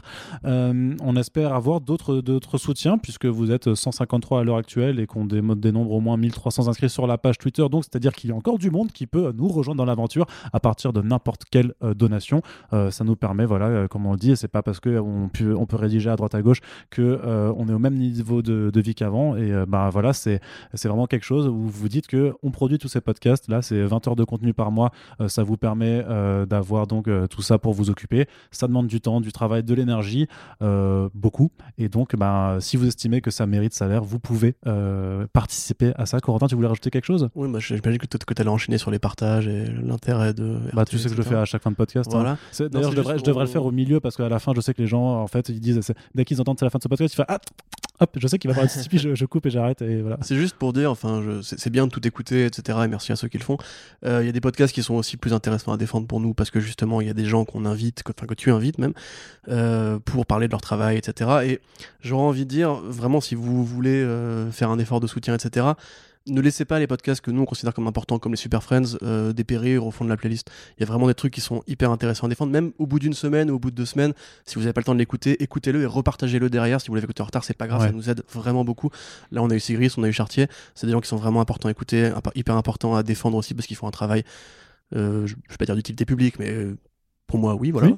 Euh, et honnêtement, voilà, on sait que c'est pas ceux que, qui sont les plus fréquentés, etc. Donc n'hésitez vraiment pas à, voilà, si vous avez votre maman qui peut-être écoute euh, France Inter et aime bien Frédéric Sigrist, comme ma mère par exemple qui aime beaucoup Sigrist. Euh, il faut que je lui envoie le podcast d'ailleurs. Euh, peut-être que ça pourrait l'intéresser, peut-être qu'elle a voilà du jardinage aussi à occuper ou de la vaisselle à occuper, ou, si c'est papa qui fait la vaisselle tant mieux. Bravo, vos, parents sont super woke. Et franchement voilà, il y a des trucs qui sont vraiment cool et qu'on voit qui marchent pas autant qu'on aimerait. Donc N'hésitez vraiment pas à envoyer de la force, y compris aux projets qui peut-être vous touchent moins, mais pourraient intéresser un plus grand public que juste l'actualité comics qui s'adresse quand même vachement aux spécialistes. C'est ça. Très bien, merci Corentin. Et euh, on vous dit donc à très bientôt pour le prochain podcast. Merci d'être avec nous sur First Print. Salut Salut